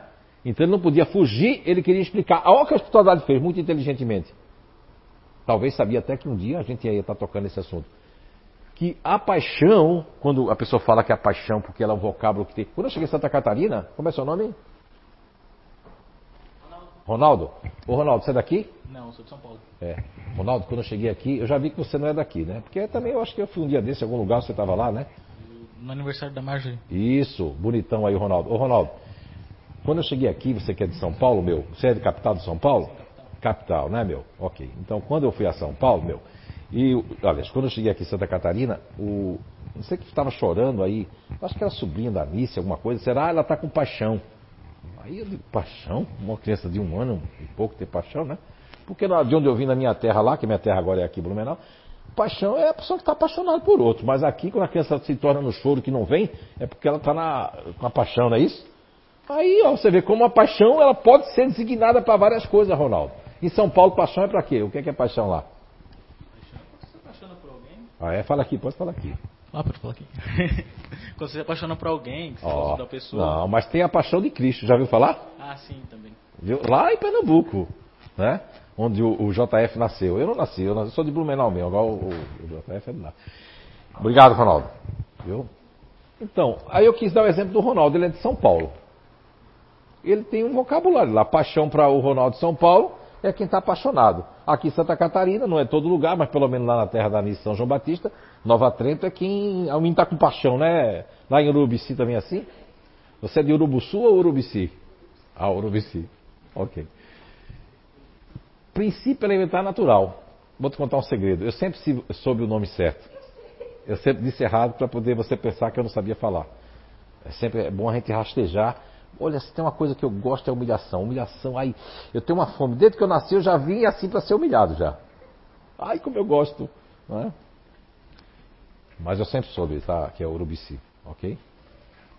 É, então, na questão. Ó, a paixão está no excesso provocado pela vontade, ou seja, olha que inteligência da espiritualidade. A palavra paixão, na designação mundial até aquela data, queria dizer o excesso. Então ele diz que é o excesso da vontade. Ele quer dizer que é, é esse princípio, que aqui está dizendo que é um princípio, ele se torna paixão ou apaixonado, como disse o Ronaldo. Quando a pessoa está apaixonada, ela passa todos os excessos, né? Já amanhece pensando na pessoa, já amanhece, né? Isso, eita, opa! Eita! Vou até descer aqui que o negócio. Senti aí um negócio. Eu sou meio doido, mas sou normal, tá? Mas também sou normal, mas também sou meio doido. Ronaldo ficou vermelho agora, Ronaldo. Ronaldo é morenão aí, ah, morenão ficou vermelho. Mas Ronaldo, assim, ó. Então, foi bom explicar. Eu gosto assim de usar o pessoal para explicar. Então, né, apaixonado aí, o que é que. Não é, é, é Ellen? É, Ellen tá, Ellen tá assim, rapaz, não esperava por essa não. Então, ó, ele, ele confirmou quando a pessoa está apaixonada, e, e, mas só que a paixão é excesso. É o excesso é o excesso da vontade, do desejo, do amor, do sentimento. É aquela parte que dá o excesso. Tem pessoas que têm na adolescência, tem pessoas que têm na, na maturidade porque não teve, não é? Então isso é o excesso. E isso corresponde bem à palavra, tá? Só que eu acho muito inteligente aqui, porque infelizmente você que vai ficar contra, não é isso que quer dizer, não, a minha leitura é essa, a minha interpretação é outra, e o que Kardec quis dizer não foi isso, que a espiritualidade. Isso aí é um problema seu. Aqui, você que está vendo, que vai ver depois, eu já estou dando a resposta para você agora, que a espiritualidade aqui, eu não sei se é anjo da guarda seu que veio aqui, para dizer que não é bem assim, não. Você tem a sua leitura, mas existem outras leituras com a lógica. Então vamos lá, voltando, não é? agora vamos voltar para cá. O que, é que acontece? Acontece que provocado pela vontade, porque quando a pessoa está apaixonada é a vontade né, de ver a pessoa, né, a vontade de estar com a pessoa. Pois o princípio foi dado, agora ó, é muito. Tem que ter, eu não estou chamando que você não é inteligente na internet, tá? mas tem que ter a cabeça aberta, porque eu não sou catedrático na língua portuguesa, nem francesa, nem, a, nem, nem tenho é, licenciatura na, em línguas, mas a lógica, no mínimo, nos aponta que uma coisa é uma coisa, outra coisa é outra coisa. Mas essa coisa está dentro dessa coisa. Eita, agora tu complicou a coisa. Não, não, não, vou explicar. Quero dizer que a paixão é o excesso desse princípio que quando ele fica exacerbado, ele fica descontrolado. Tanto que, por isso que eles queriam que eu lesse o outro presente. Porque eu li aqui, o meu senso lógico da época, que não é igual ao de hoje, né? Hoje eu não sei se está pior ou melhor, mas eu me lembro que na época eu disse, aqui parece, parece uma coisa descontrolada. Aí por isso que eles pediram para me ler aqui, porque a única coisa que eu vi aqui é que existia um descontrole. Então vamos lá. Pois o princípio foi dado ao homem para o bem e as paixões podem conduzi-lo a grandes coisas. Agora, o abuso a que ele se entrega é que causa o mal. É, o abuso de uma pessoa apaixonada pode causar o mal, porque a pessoa se apaixonou e diz assim: você não vai ficar nem com ela, nem com ela, nem com ninguém. Eu vou matar você. Aí é o excesso, prejudicou. Ah, e, e, quando é que você vai transformar isso em princípio elementar natural? Quando, quando, é que seria esse excesso? Tirando essas paixões dessa linguagem que foram atropeladas e a leitura, a interpretação foi totalmente errônea, mais para a carne e a matéria. Quando é que você vai fazer isso? Agora mesmo. Vamos usar aqui o Marcelo Rosenbrock, que já sabe o seu grupo natural de inteligência, sua personalidade eu nominei como disponível, né? Está sempre disponível, está sempre disponível, né? Isso mesmo. Agora, o, qual é o excesso do Marcelo? É que quando ele quer que a pessoa receba ajuda, ele, não estou dizendo que ele chegou a, a, isso, mas eu vou exagerar agora, tá? Pode exagerar. O Marcelo está dentro de um lugar, trabalhando, não importa se é a prefeitura, se é uma empresa, se é da família, e, e ninguém quer ajuda dele. Ele vai lá fazer alguma coisa, que na mente dele não está prejudicando ninguém, mas vai acontecer uma coisa que vai quebrar alguma coisa, vai desaparecer alguma coisa e a pessoa vai precisar dele e ele vai ajudar. Isso é o excesso da, da paixão, que é o princípio elementar que faz o Marcelo. O que pode ser outro excesso para você é que você ajuda as pessoas, mas não quer pedir ajuda a ninguém. Também é um excesso é que aconteceu à vontade. E a Beatriz? Se a Beatriz, né? Mas pode falar, é, é Pode falar. Não, concordo com tudo isso 100%. porque concorda mesmo. Não, não, não tenho medo de ter. É, opa. Não é para ter mesmo não, porque até você o tamanho pro meu, você dá uma porrada e cai lá. É. ok? Muito bem. Ah, alguém levantou a mão? Ah, ela foi alisar o cabelo, ó. Viu? Quando ela fez assim, aí eu já... Não é? Muito bem. Aí eu quero... Beatriz está lá com a cara fechada agora. Ela está com a cara assim, ó. Vem não. Eu vou completar aqui e já chego aí. Aham, uhum, é. Agora são eles falando, tá? É na cabeça da pessoa, às vezes, né? Às vezes, às vezes eu escuto a fala mesmo também. Muito bem. Certo, certo, certo. Sim, sim, sim.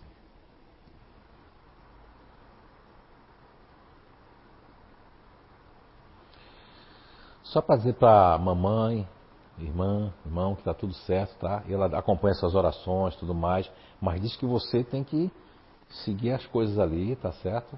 Tá no caminho certo, tá? E ela diz que assim que também não está mais careca, disse que agora tem cabelo, tá bom? Bastante cabelo, ok? Tá certo? Ah, e o gato tá lá com ela. Cuidem do outro, tá bom? Muito bem. Ok. Agora vou voltar. Agora não, não fica pedindo, não. Olha como é que fica aqui o negócio. Ela está me abraçando aqui. Não me beija, não, que eu me apaixono, viu? Olha.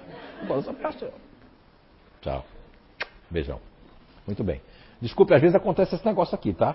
Porque eu estou deixando de ser médio, eu vou comprar até um negócio para aumentar aqui, mas não consegui porque tem que vir da internet. É um saltinho, sabe, que põe dentro do sapato para me sentir mais alto. E o que é que acontece aqui? Ok, não tem problema. Na, nessa questão aqui, a gente viu que ele conduz a grandes coisas, olha assim. Mas o Marcelo, por exemplo, ele veio nessa, nesse princípio elementar natural, né? Que nós nominamos ali de disponibilidade e tudo. Mas vai conduzir a grande coisa, porque se ele conseguir ajudar. Já pensou a irmã Dulce mesmo? Ela conseguiu ajudar um monte de gente? Outros, outros grandes aí que conseguiram ajudar um monte de gente ali? Então ele veio, esse princípio elementar natural pode fazer ele fazer grandes coisas, mas a decisão é sua. Ou de ficar dentro de casa, ou de ficar é, é, é, buscando aquela pessoa, porque eu preciso de uma pessoa. A, a decisão é da pessoa. Você entende? Mas o princípio elementar, ele veio para o bem. A, a mesma coisa você, Beatriz. Você veio para ser crítica, veio para eh, fazer a diferença, para buscar lógica, né, para buscar as coisas, fazer diferente, fazer tudo, mas de repente vocês, não, eu não quero fazer nada disso, eu vou ficar fazendo é isso mesmo, é julgando as pessoas, vou ficar fofocando, vou ficar lá na vida dos outros, vou ficar em casa, essa cama tá tão boa, né? Você entende? A decisão é sua. Ela tomou uma decisão diferente, a Beatriz. A Beatriz, uma mulher que tinha uma renda, tinha os filhos, né? O, o, o, o marido desencarnou, não foi? Ficou numa. Ela não precisava trabalhar mais nunca nem nada mas ela virou uma palestrante, virou uma ativista aqui dentro, é uma psicoterapeuta que não deixa a desejar em nada. E ela, ela, ela o princípio elementar dela, dela fez a, a, diferença. Não é? Entre outras pessoas aqui que disseram assim, não, eu vou dar uma virada de chave na minha vida. Eu vou mudar de profissão, vou mudar de tudo isso, porque o princípio elementar natural veio para grandes coisas ok? Que é chamado de paixões, você que está na internet é paixões, ok? Então, na 908, veja só, agora vem a questão que vem comprovando aquilo que eu estava falando. Então, Allan Kardec pergunta aqui: como definir o limite em que as paixões deixam de ser boas? Ah, só uma pergunta agora de curiosidade, né? Porque quem é médio, a gente aqui já foi agora. Mas tinha gato ela? Ela tinha uma gatinha que. Pega aqui o microfone. Isso. Ah, só curiosidade mesmo, tá? Desculpe. É porque eu nunca tenho curiosidade, mas agora. Ah, Isabel Quem é você? É... Quem é você com ah, esse olho sou... lindo? Que olho bonito, acho que é um olho bonito. Obrigada. Eu sou a Fabiana Machado, conhecida aqui né, como Fabiana Machado. É, a minha melhor amiga desencarnou faz pouco mais de um mês. Ela vinha aqui. Hoje eu estava bem emocionada porque no último Identidade Eterna, no passado, ela a gente não sabia que tudo isso ia acontecer ainda, porque ela estava bem, né? O tratamento estava tudo bem. E ela me disse que no final de, do, do dia, assim, ela me disse, ai amiga, mesmo se eu não estiver aqui fisicamente, eu vou estar tá ali contigo. Eu quero que tu vá. Ela está aqui. É, eu sabia que ela ia estar. Tá, eu estava sentindo já desde quinta-feira, eu estava com um sentimento bem forte já. Ela tinha uma gata que ela perdeu em junho do ano passado. Ela tinha um gatinho também, né? O gato ficou, a irmã dela ficou. Ah, então a gata tá com ela A gata tá, tá, é, a ah, era bem entendi. apegada, assim, Só curiosidade, muito. né, para saber, porque o espírito Sim. fala as coisas, mas não, não entende direito, né?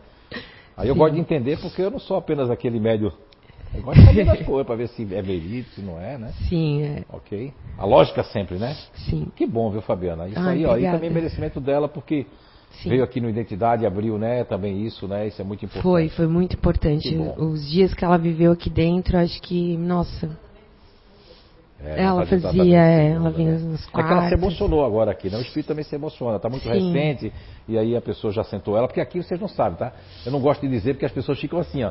Uma vez que eu disse isso foi no terceiro Identidade Eterna, meu Deus, a pessoa não parava de olhar para cima. Aqui em cima de vocês tem uma arquibancada com muito mais gente aqui, espírito aqui aprendendo, tá certo? Mas não fica olhando para cima não, que ninguém vai cair em cima de vocês. Ok? Legal. Ah, obrigada, Zé. Não, okay. Eu não sou nada, eu só fui um instrumento. Eu estou te perguntando porque eu não entendi direito as coisas, eu sabia quem era, mas não entendi o negócio da gata. Eu estava com uma gata na cabeça. Viu? Tá certo? Valeu então. Muito bem. Agora já posso continuar e a gata já está no colo dela, está tudo certo. Vamos lá. Então, uh, aqui é, é, bom no desenrolar do, do, do, encontro da lógica, porque assim, o que, é que eu posso, se eu puder transmitir um pouquinho para vocês do senso lógico, que eu não sou melhor do que ninguém, mas como a gente nasceu com essa percepção de, de, pegar os pontos lógicos, de pegar os pontos que não se combinam, os pontos que não fecham, né? Eu, eu, eu sempre digo, conselho nós não devemos dizer a ninguém, porque a pessoa quando está com um ponto de vista ou quando ela tem razão, não adianta você discutir com a pessoa, você tem que recuar. Isso está no Evangelho segundo o Espiritismo, que eu nunca vou esquecer, pelo espírito da irmã Rosália, chamado a caridade material e a caridade moral, ou a caridade moral e a caridade material. Então a irmã Rosália, dentro da sua perspectiva do Evangelho segundo o Espiritismo, nos traz que é muito mais difícil se fazer a caridade moral do que a caridade material. Porque é bem verdade. A caridade material, eu vou ali, é, trago um farnel, levo um, uma cesta básica, dou um dinheiro para a pessoa, ai, me sinto tão bem, né? Essa é fácil. Agora você aturar, como diz a irmã Rosália no, no texto do Evangelho segundo o Espiritismo, aturar um irmão, uma irmã que não está fazendo o que você quer, você ter paciência no trânsito, né? Isso também é caridade moral. Eu estou no trânsito, estou lá assim, ó. Eu quero que todo mundo me dê a vez quando eu estou no morrinho ali para subir. Mas quando, quando eu estou ali, que a pessoa quer subir no morrinho, eu digo, agora não, eu não, agora não né? Eu estou atrasado.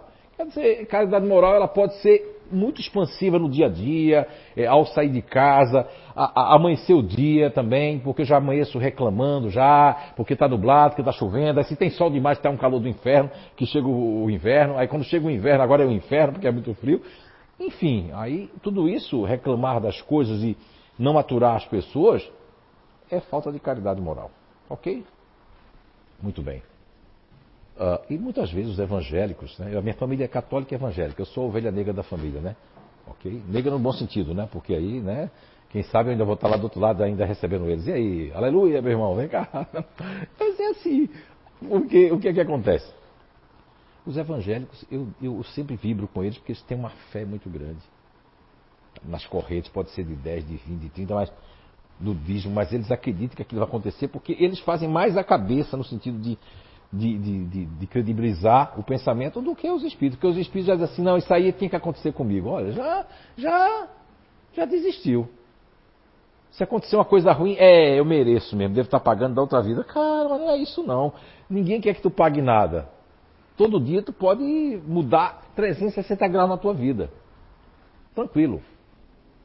Então, na questão 908 do Livro dos Espíritos, para ficar agora aqui Kardec recebe uma resposta que aí ele poxa, tanto que o comentário de Kardec, depois eu vou comentar o comentário de Kardec, tá? Não sei se eu trouxe aqui, não lembro, mas eu vou trazer o comentário dele para vocês.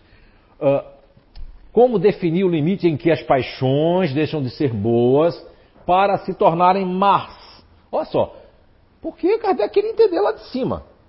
E ele queria entender, compreender como é que deixa uma, uma, pessoa que tem uma paixão, que é um princípio elementar, que faz grandes coisas, e deixa de ser bom para se tornar ruim. Olha só, é muito lógico isso aí. Que cabeça desse cientista do século XIX. Aí a resposta é a seguinte: as paixões, eles não podiam fugir muito do século XIX. Qual era. Era charrete, carroça, e qual era a bola mestre da carroça e da charrete? Quem era? O cavalo que tinha que ser dirigido, né? Porque o cavalo, ele não ia dirigir sozinho. Quem já andou de cavalo aqui? Eu não posso nem falar de andar, sou apaixonado por cavalo, né? Quem vai no Instagram lá do JF é só cavalo, é, cavalo, já amanheço já pensando nos cavalos, já. Adoro cavalo, tive uma égua, né? Mas, infelizmente, né, não pude ficar com ela. Né? Não, Alice tinha um ciúme da égua, achava que eu não fazia nada com a égua, rapaz. Eu não sou, eu não sou, né, é, é, não tem aquela, como é que é, que existe ali, zoofilia, nunca tive esse problema não. Era problema mesmo de que eu gostava do cavalo, queria dar banho, botar as coisinhas nela, tudo, né? Fazer umas trancinhas. Então vamos lá. Não, não fazia trancinha não, é brincadeira. Vamos lá. É, agora eu estou no imaginário, eu fui para o futurista. Vamos lá. Como definir o limite em que as paixões é, deixam de ser boas para se tornarem uma coisa que não vai ser grandes coisas. As paixões são como um cavalo, que é útil quando governado e perigoso quando governa. Eu tive já a, a oportunidade de quebrar essa, esse pé, essa perna umas duas vezes, porque o cavalo, se ele baixar a cabeça, você não domina mais ele. Então ele te joga longe, né? E me jogou longe mesmo, assim, pum, né? fui para ter longe. E outra vez foi minha mãe que estava assistindo, outro cavalo, tinha uma ferida aqui, eu não sabia, Fui lá montar na frente dele, o que, que ele faz? Ele jogou para lá, feito um foguete. A minha mãe, coitada, ela ficava doida, porque na frente dela ela me viu cair quebrar o pé. E o cavalo, então, se você não dominar ele, ele domina você. Olha que inteligente comparação. Serve até os dias de hoje. Então, Se você não governar o cavalo, que é a paixão, agora imagina o princípio elementar natural, que é a natureza lhe ortogou, e você não domina ele.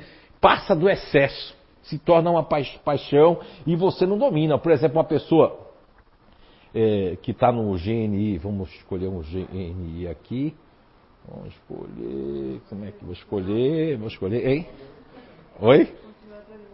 Olha, continuadora. Vamos, vamos, vamos, vamos. Olha só, como é seu nome? Rosana. Pega ali, Rosana. Eu não estou conhecendo, eu já conheço você, conheço, né? Eu conheço a Rosana. Sim, conheço. Ela tá tão diferente. Eu pensei até que era uma jornalista que estava aqui na minha frente. Com esse negócio anotando ali, olhando para mim assim. Eu digo, olha, temos uma jornalista. Porque já teve gente aqui de usar até uma buca para eu não ver quem era, né? Estava aqui para testar, porque disseram que, que é esse cara que muda a, a, cabeça das pessoas, né? Entende? Aí eu pensei que você era uma jornalista. Você com a perna cruzada assim. Digo, só anotando, só anotando. Só anotando aí, só né? Anotando. E olhando para mim assim, eu digo, olha. Rosana, por favor, você já sabe que você faz parte do continuadora, da continuadora é, emocional, né? Isso. Então, o, qual é o excesso para você? Olha, o princípio elementar natural que você tem, que Papai do Céu deu, que os geneticistas siderais fizeram a composição para o planeta Terra, né, que faz parte de toda essa parte né, visceral da Terra, como também ah, o hálito né, espiritual da Terra, o que é que acontece? O continuador emocional veio com o princípio elementar natural que é de conservar. Ok? Agora, se você, Rosana, conservar três, quatro coisas guardadas, ah, eu achei isso aqui, ah, eu vou guardar. Tudo bem.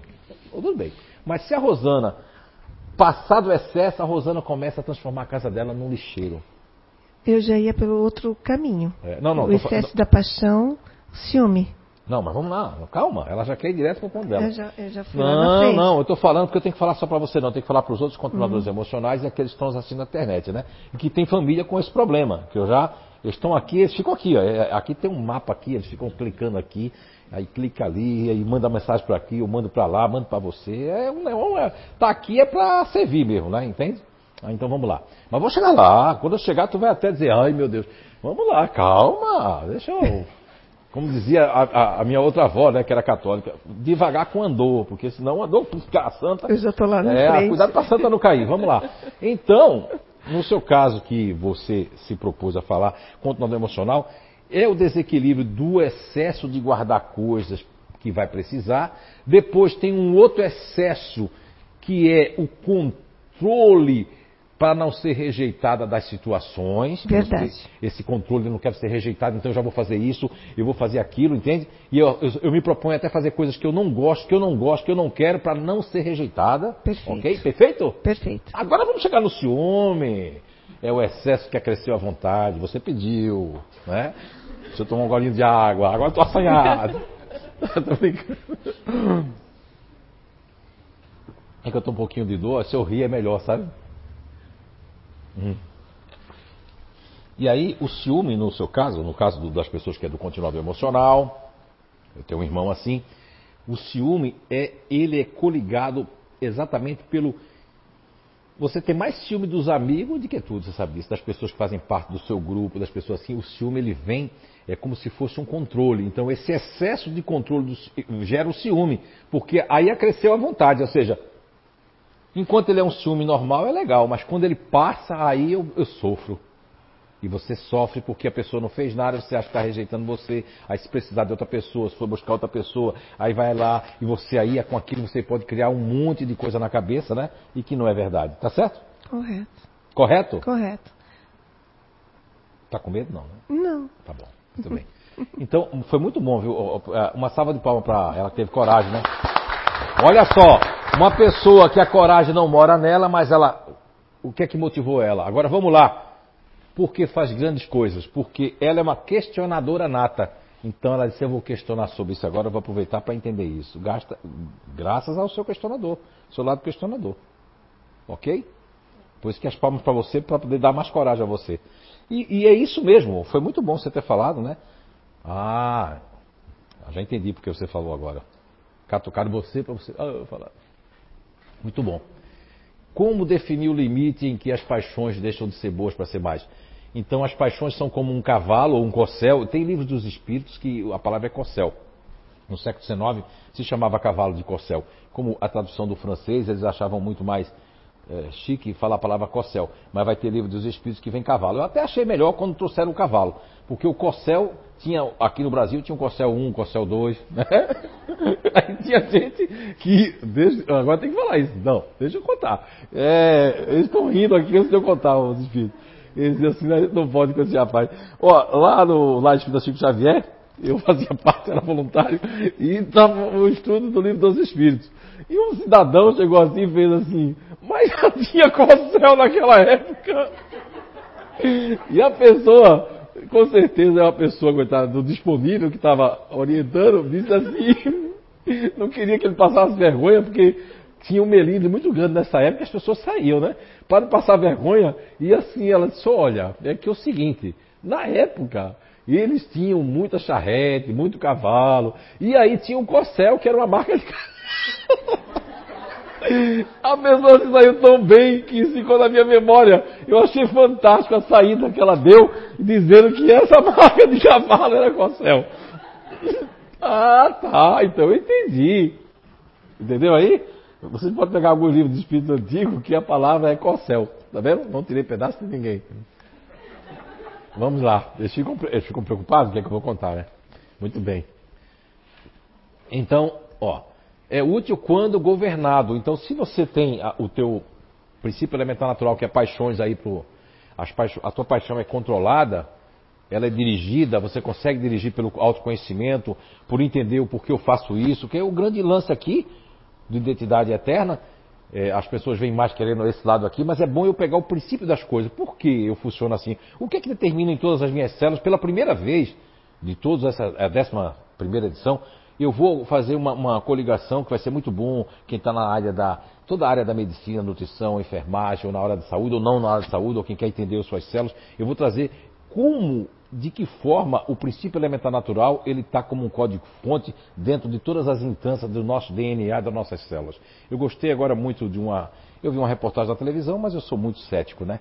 Tanto que eu fui assim com o espiritismo, como eu sou com a mediunidade mesmo, tá? Eu recebo psicografias aí que eu até vou. Esse dia eu estava com a Gabi ali e digo, eu recebi essa psicografia aqui, Gabi, doutor Hernando Gamas Andrade, né? Meu, que linguagem esse homem usou, doutor Hernando, mas eu até fiquei desconfiado se foi eu mesmo que recebi.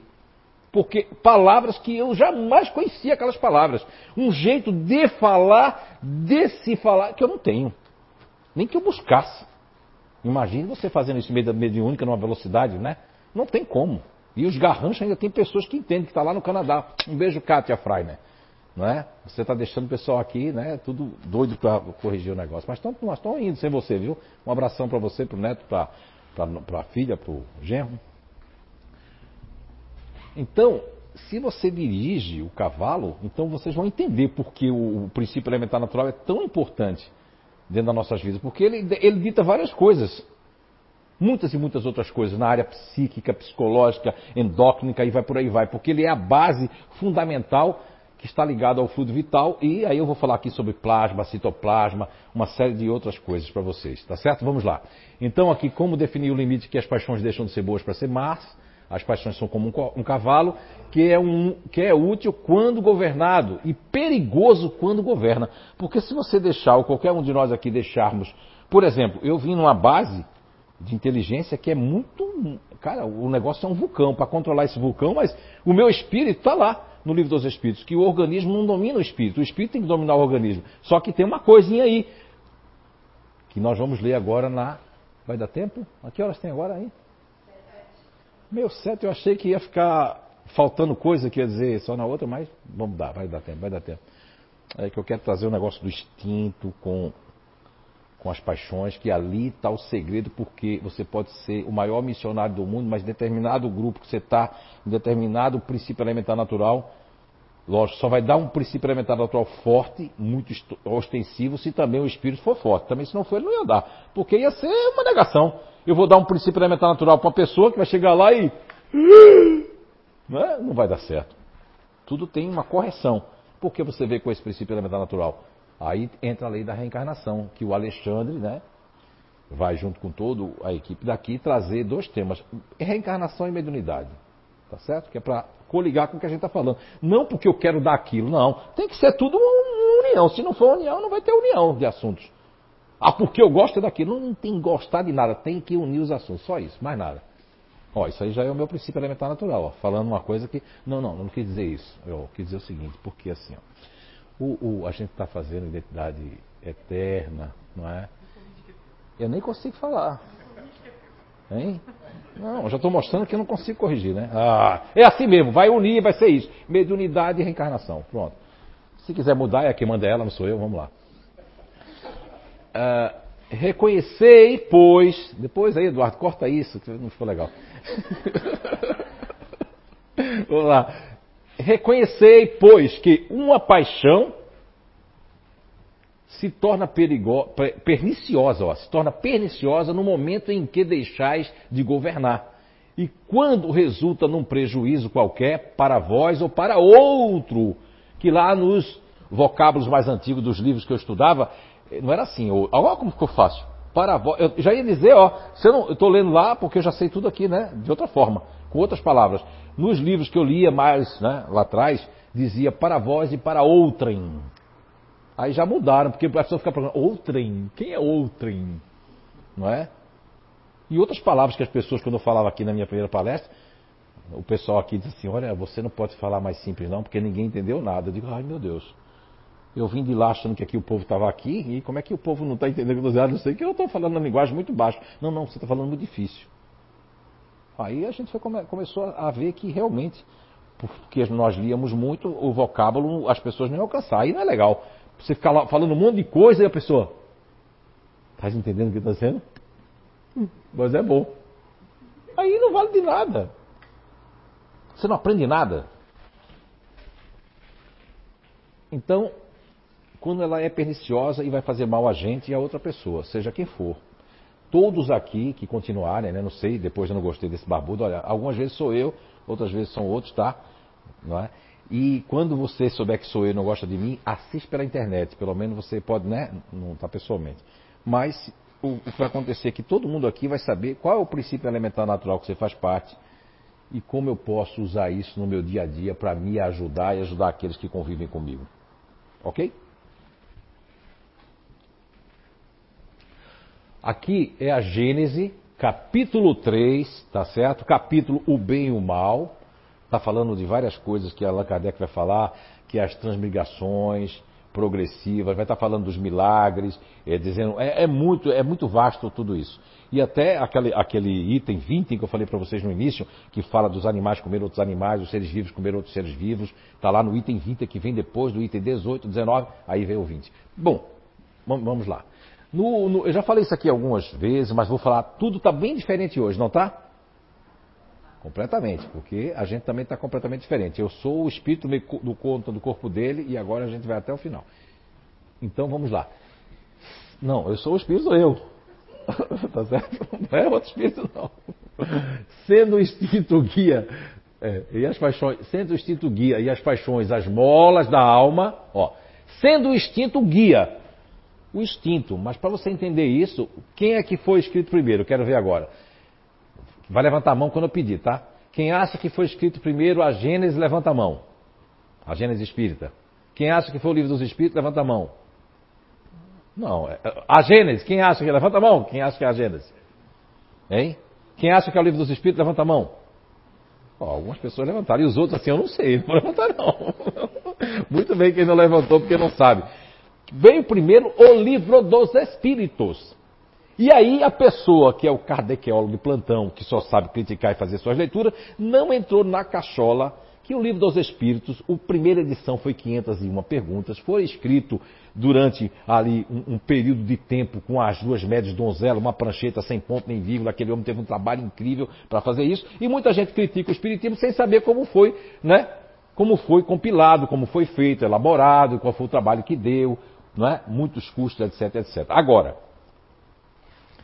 o livro dos Espíritos tem da questão, que inicia-se na questão 72 do livro dos Espíritos, e vai até, você pode ler até a questão 83, você vai encontrar um grande debate do cientista da época, poliglota Allan Kardec, com os espíritos, na questão de instinto e inteligência. Onde Kardec leva várias, no sentido positivo, tá, vou dizer isso, várias porradas, vendo que a razão, porque O Kardec quer colocar a razão, porque ele vem de uma escola onde era razão, a razão, a razão, a razão. E a razão para a época significa QI de inteligência, coeficiente, onde é, é né, lógica. E aí vem os espíritos falando que o instinto é uma coisa muito importante. Então, para entender essa parte, eu tenho que trazer para vocês a questão do instinto e da inteligência. Que o instinto está ligado como preservação da nossa vida. E ainda nos próximos encontros nós vamos falar do instinto, amígdala cerebral, memória de outras vidas, identidade presente e identidade passada. Ok?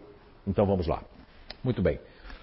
Uh, item 18 do capítulo 3 o bem e o mal, onde Allan Kardec, onde a espiritualidade, sendo o instinto guia e as paixões as molas da alma, no período inicial do seu desenvolvimento, por vezes, aquele que estás, aquele que e estás se confundem, aquele, agora isso aqui é meio, ó, e estas, né? Muito bem, ainda bem, tá vendo como é que é? é aqueles e estas, estas são quem?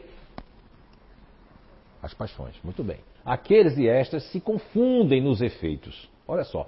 Quer dizer que o instinto e a paixão se confundem nos efeitos, mas não na causa. Porque vai estar explicando que um causa e o outro é outra causa. Se juntam porque nós temos no corpo vários corpos dentro dos nossos corpos. Hoje já se tem que. Hoje nós temos é, 10% de célula, o resto é bactéria. Olha só. E aí? Vamos fazer essas bactérias ser do bem, né? Principalmente as do intestino, né? Vamos lá. Então, Vamos lá de novo. Sendo o instinto guia e as paixões as molas da alma no período inicial do seu desenvolvimento, por vezes aquele e estas se confundem nos efeitos. Há, contudo, entre esses dois princípios, diferenças que muito importa se confundirem. Ó, hein? Muito que se considere, né? Ó, oh, é, eu estou lendo outra coisa aqui, muito bem. Diferentes que muito importa se considerem. Por que nós vamos considerar? Olha aqui, ele vai explicar. O instinto é o guia seguro, porque você instintivamente não vai colocar a sua mão no fogo, vai? Não vai. E o instinto, ele está até nos animais e está na gente também. Os animais têm um instinto mais aguçado porque eles não têm que prestar atenção em muita coisa. É prestar atenção se vai ter um terremoto, instintivamente eles sabem, o cavalo sabe, tem um instinto, e a gente tem instinto também. Só que o nosso instinto ele foi o quê? É como está dizendo, tanto aqui como nas questões do instinto da inteligência, que há uma progressão desse instinto. Quando chegar um nível do instinto, chegar num nível muito grande, ele não vai ser mais necessário, porque também os nossos corpos já estão muito modificados. Ok? Vamos lá. O instinto é guia seguro, sempre bom pode, ao cabo de certo tempo, tornar-se inútil. Porém, tá vendo? Mas ao cabo de certo tempo vai se tornar inútil. Porém, nunca prejudicial. Enfraquece-se pela predominância da inteligência. Ele vai. Mas que inteligência é essa? É de fazer uma prova de matemática? É de ler um livro e fazer uma prova? Eu estava na cidade de Indaial, fazendo, terminando uma, uma turma lá do ser psíquico profissional, né? E aí uma pessoa que tem um cargo de gerente num determinado banco aí, ela disse assim, olha, eu vim agora, eu estou muito agradecida, porque eu entrei aqui com cheio de crítica, achando um monte de coisa, mas agora eu estou tão feliz. Eu disse, por quê? Ela disse, porque eu achava que eu não era inteligente. Mesmo tendo um cargo de gerente, tudo, porque eu via que as pessoas, para mim, que eram inteligentes, eram as pessoas que liam um livro e depois podia fazer uma prova daquele livro e tirava nota 9, nota 10. Se eu ler um livro eu não gostar, eu não consigo gravar nada. Eu digo, você já me respondeu. Você está dizendo isso porque você é de um grupo que o prazer é importante, mas você só aprende aquilo que tem prazer em aprender e aquilo que tem lógica, bom senso e razão. Eu digo, e você quando vai fazer suas reuniões? Não é maravilhoso o seu improviso? Ela disse, total. Eu vou lá, improviso e faço uma reunião que todo mundo fica assim. Eu digo, isso também é inteligência. Agora, o conceito que colocar para você, o paradigma que você se apegou, é que o, o, processo de inteligência é aquilo que a gente estuda nas escolas, na faculdade, que tem que fazer uma prova e ser aprovado por algo que a gente foi forçado a fazer de alguma forma ou está sendo forçado no momento que nós não estamos bem ou no momento que a gente não queria estar fazendo aquilo. Ok? Então é muita coisa pra, que vem por trás né, de tudo isso. Agora, o instinto é um guia seguro, sempre bom. E o, qual foi o que eu consegui fazer ao longo desses, desses anos, desses últimos três anos aí principalmente? Eu consegui algumas comprovações, e que vem do meio científico, meio quântico e tudo mais, e que posso também estar trazendo com as perguntas que nós vamos trazer na próxima, que vai fazer uma correlação entre o instinto a amígdala cerebral, vou trazer de forma bem simples, e o sistema nervoso central e o sistema nervoso autônomo. Porque quem é aqui que precisa pensar para fazer digestão? Alguém precisa pensar aqui, agora eu quero fazer digestão. Não, não precisa, não precisa. Não é? Ok? Agora eu quero que o sangue entre pelo ventrículo direito, hum, no detólio vascular do coração e que vá pela veia cava e suba pela veia aorta e volte e vá até o cérebro. Mande um pouco de sangue lá. Não, não precisa fazer isso. Olha que máquina maravilhosa essa, né? Que é o ser humano, que é o corpo humano. Ele vai fazer tudo isso sozinho ou sozinho, não vai precisar. Mas tem como correlacionar isso ao instinto, porque é o instinto de preservação da vida que está endocrinicamente em todas as células para poder fazer uma correspondência em relação a tudo isso, ok? Mas vou fazer isso tudo de forma simples, tá? Meu Deus, ele vai falar sobre. Não, a gente vai trazer, mesmo que tenha aqui os doutos aqui, não tem problema, a gente fala a linguagem dele, outra hora a gente fala de vocês, não tem problema. Para todo mundo. Que não tem ninguém mais sabido que ninguém. Porque se um é bom em biologia, outro é bom em química, outro é bom nisso, é bom em matemática e outro é bom naquilo, né? Ok? Então aqui é a continuação do item 18, né, da Gênese Espírita. As paixões nas primeiras idades da alma têm de comum com o instinto o serem as criaturas solicitadas por uma força igualmente inconsciente. Porque assim, você não vai ter consciência da sua paixão. Você não tinha consciência do seu instinto. Esses conhecimentos estão vindo. O próprio Allan Kardec chega no momento ali e a espiritualidade diz, no item, se eu não me engano, 17, 16, eu tenho que ver, que vem, ou é 21, agora estou confundindo. Mas depois eu vou ver para vocês, que vem dizendo que ele está preparando que muitas coisas vão vir lá na frente, porque ele não, ele não tem condições de reunir tudo. E a espiritualidade não quer falar sobre essas coisas. Ok? Mas depois eu trago o que é para vocês. Uh, então, as paixões nas primeiras idades da alma têm em comum com o instinto a serem as criaturas solicitadas por uma força igualmente inconsciente. Aí o, o grifo aqui é meu, amarelo é meu, não tem nada a ver com o livro dos Espíritos, aqui foi eu que fiz, não tem nada a ver com a, com a Gênesis, vamos lá. As paixões nascem principalmente da, das necessidades do corpo e dependem mais do que o instinto do organismo. Isso é fantástico. As pessoas vão dar palestra sobre isso, não é, não é uma crítica construtiva, e pega só isso, mas não vai juntar com o outro. Eu sei que eu nasci para fazer isso, para fazer links de conhecimentos. Eu gosto de fazer link, assim, a lógica desse com a lógica desse, eu não sei. Eu estou preparado para isso, eu acredito. Se nós pegarmos aqui, ó, que as paixões dependem mais do organismo do que o instinto, como assim? Eu perguntei, né? Opa, eu sou fogo. Como assim?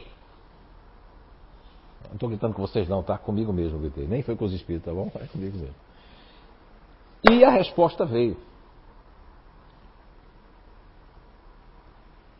Quando eu li a questão 146 do Livro dos Espíritos, aí faz todo sentido com isso aqui. Porque na questão 146 do Livro dos Espíritos, Allan Kardec mais ou menos pergunta assim: A alma tem no corpo uma sede determinada e circunscrita? Ou seja, determinada e circunscrita? A resposta é não. Não, mas é um ponto e uma vírgula. Quer dizer que é, tem uma continuação, né? Porque fosse um ponto, mas pode dizer que é um ponto e uma vírgula, para quem domina a língua portuguesa, ou. Não. Porém, naqueles que pensam muito, nos gênios, nos grandes gênios, está localizada na cabeça. A alma está localizada na cabeça. Ao passo e ao ponto, aqueles que pensam muito na humanidade, pensam muito nos outros, está localizada no coração. E poucas pessoas sabem, porque não leram revista, as revistas espíritas. Eu tive uma oportunidade na minha vida, durante um período, de ler todas as revistas espíritas, né? Todas elas. E li bastante, nós estudamos também sobre isso. E o que me chamou a atenção nas revistas espíritas foi que Allan Kardec tinha uma comunicabilidade nas missivas, como eram chamadas na época, correspondências daquele grupo que é anterior à entrada dele para fazer a compilação da ciência espírita. Ou seja, no anos, muitos anos antes ali, sem participar da casa da Madame Plasson, para ver as mesas girantes, todas aquelas nos salões de Paris, ele havia um grupo que eles estudavam, que na época era conhecido como mesmerismo, que era, na verdade, o conhecimento do magnetismo, que era de Anthony, Franz Anthony Mesmer, que era uma pessoa que deixou um legado muito grande do magnetismo. Na época estava vindo o iluminismo, tinha uma guerra muito grande, o espiritismo estava nascendo. Olha só, era, era, é universal isso, né? era muito conhecimento para a época. Então, o que é que ocorreu? Ocorreu que Allan Kardec, pela revista Espírita, para poder explicar 146A, olha a volta que eu estou dando para vocês ficarem ó, entendendo por que Kardec faz aquela pergunta na 146A. Ele faz porque ele se correspondia, como está nas revistas espíritas, com um grupo falando sobre magnetismo. Tanto que é, acho que na revista de maio de 1858, que ele traz que o espiritismo e o magnetismo um comprova o outro. Ok? Agora, e aí, conhecedor do magnetismo, dos centros vitais, de uma série de coisas que ele tinha estudado, Allan Kardec faz essa pergunta que é a 146A. Allan Kardec pergunta mais ou menos assim: O que dizer daqueles que situam não é, o que dizer daqueles que situam a alma num centro vital? E a resposta é grande, mas eu vou compactar ela para que vocês entendam. Quer dizer isso que é, está aí por ser aí o centro de todas as sensações da criatividade, que é esse centro aqui, que é o centro ventral, que é onde é produzida adrenalina, cortisol. O cortisol, inclusive, produzido aqui nas suprarrenais, é o último hormônio a deixar-nos o corpo.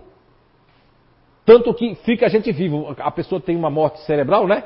O coração bate porque tem cortisol no corpo todo ali, ó. Mandando ver.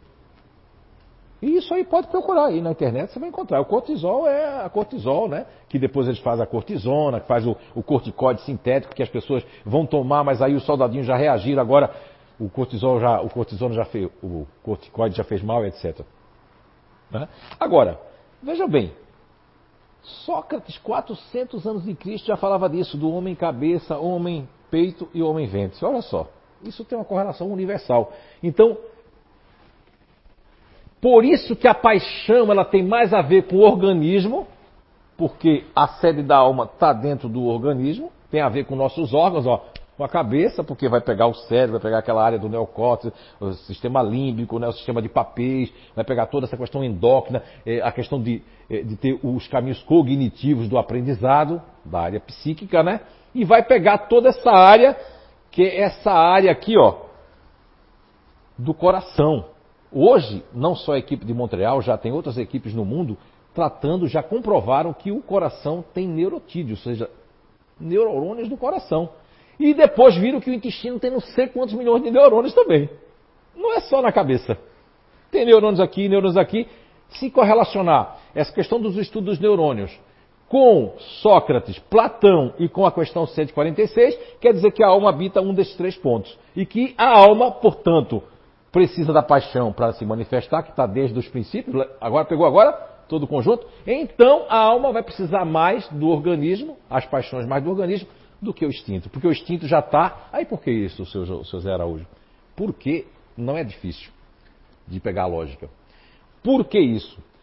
Porque se nós pararmos um pouquinho para pensar, não precisa nem ter estudo para isso. Ah, então o instinto ele já veio desde o zigoto, ele é humano, ele é da terra, é do pó voltarás ao pó. Ah, tá certo. E se queimar também no crematório, a cinza também vai virar alguma coisa, porque a energia ela não pode ser destruída, ela é reharmonizada, é reabsorvida, é feita outra coisa. Agora, isso é um princípio da física também, ok?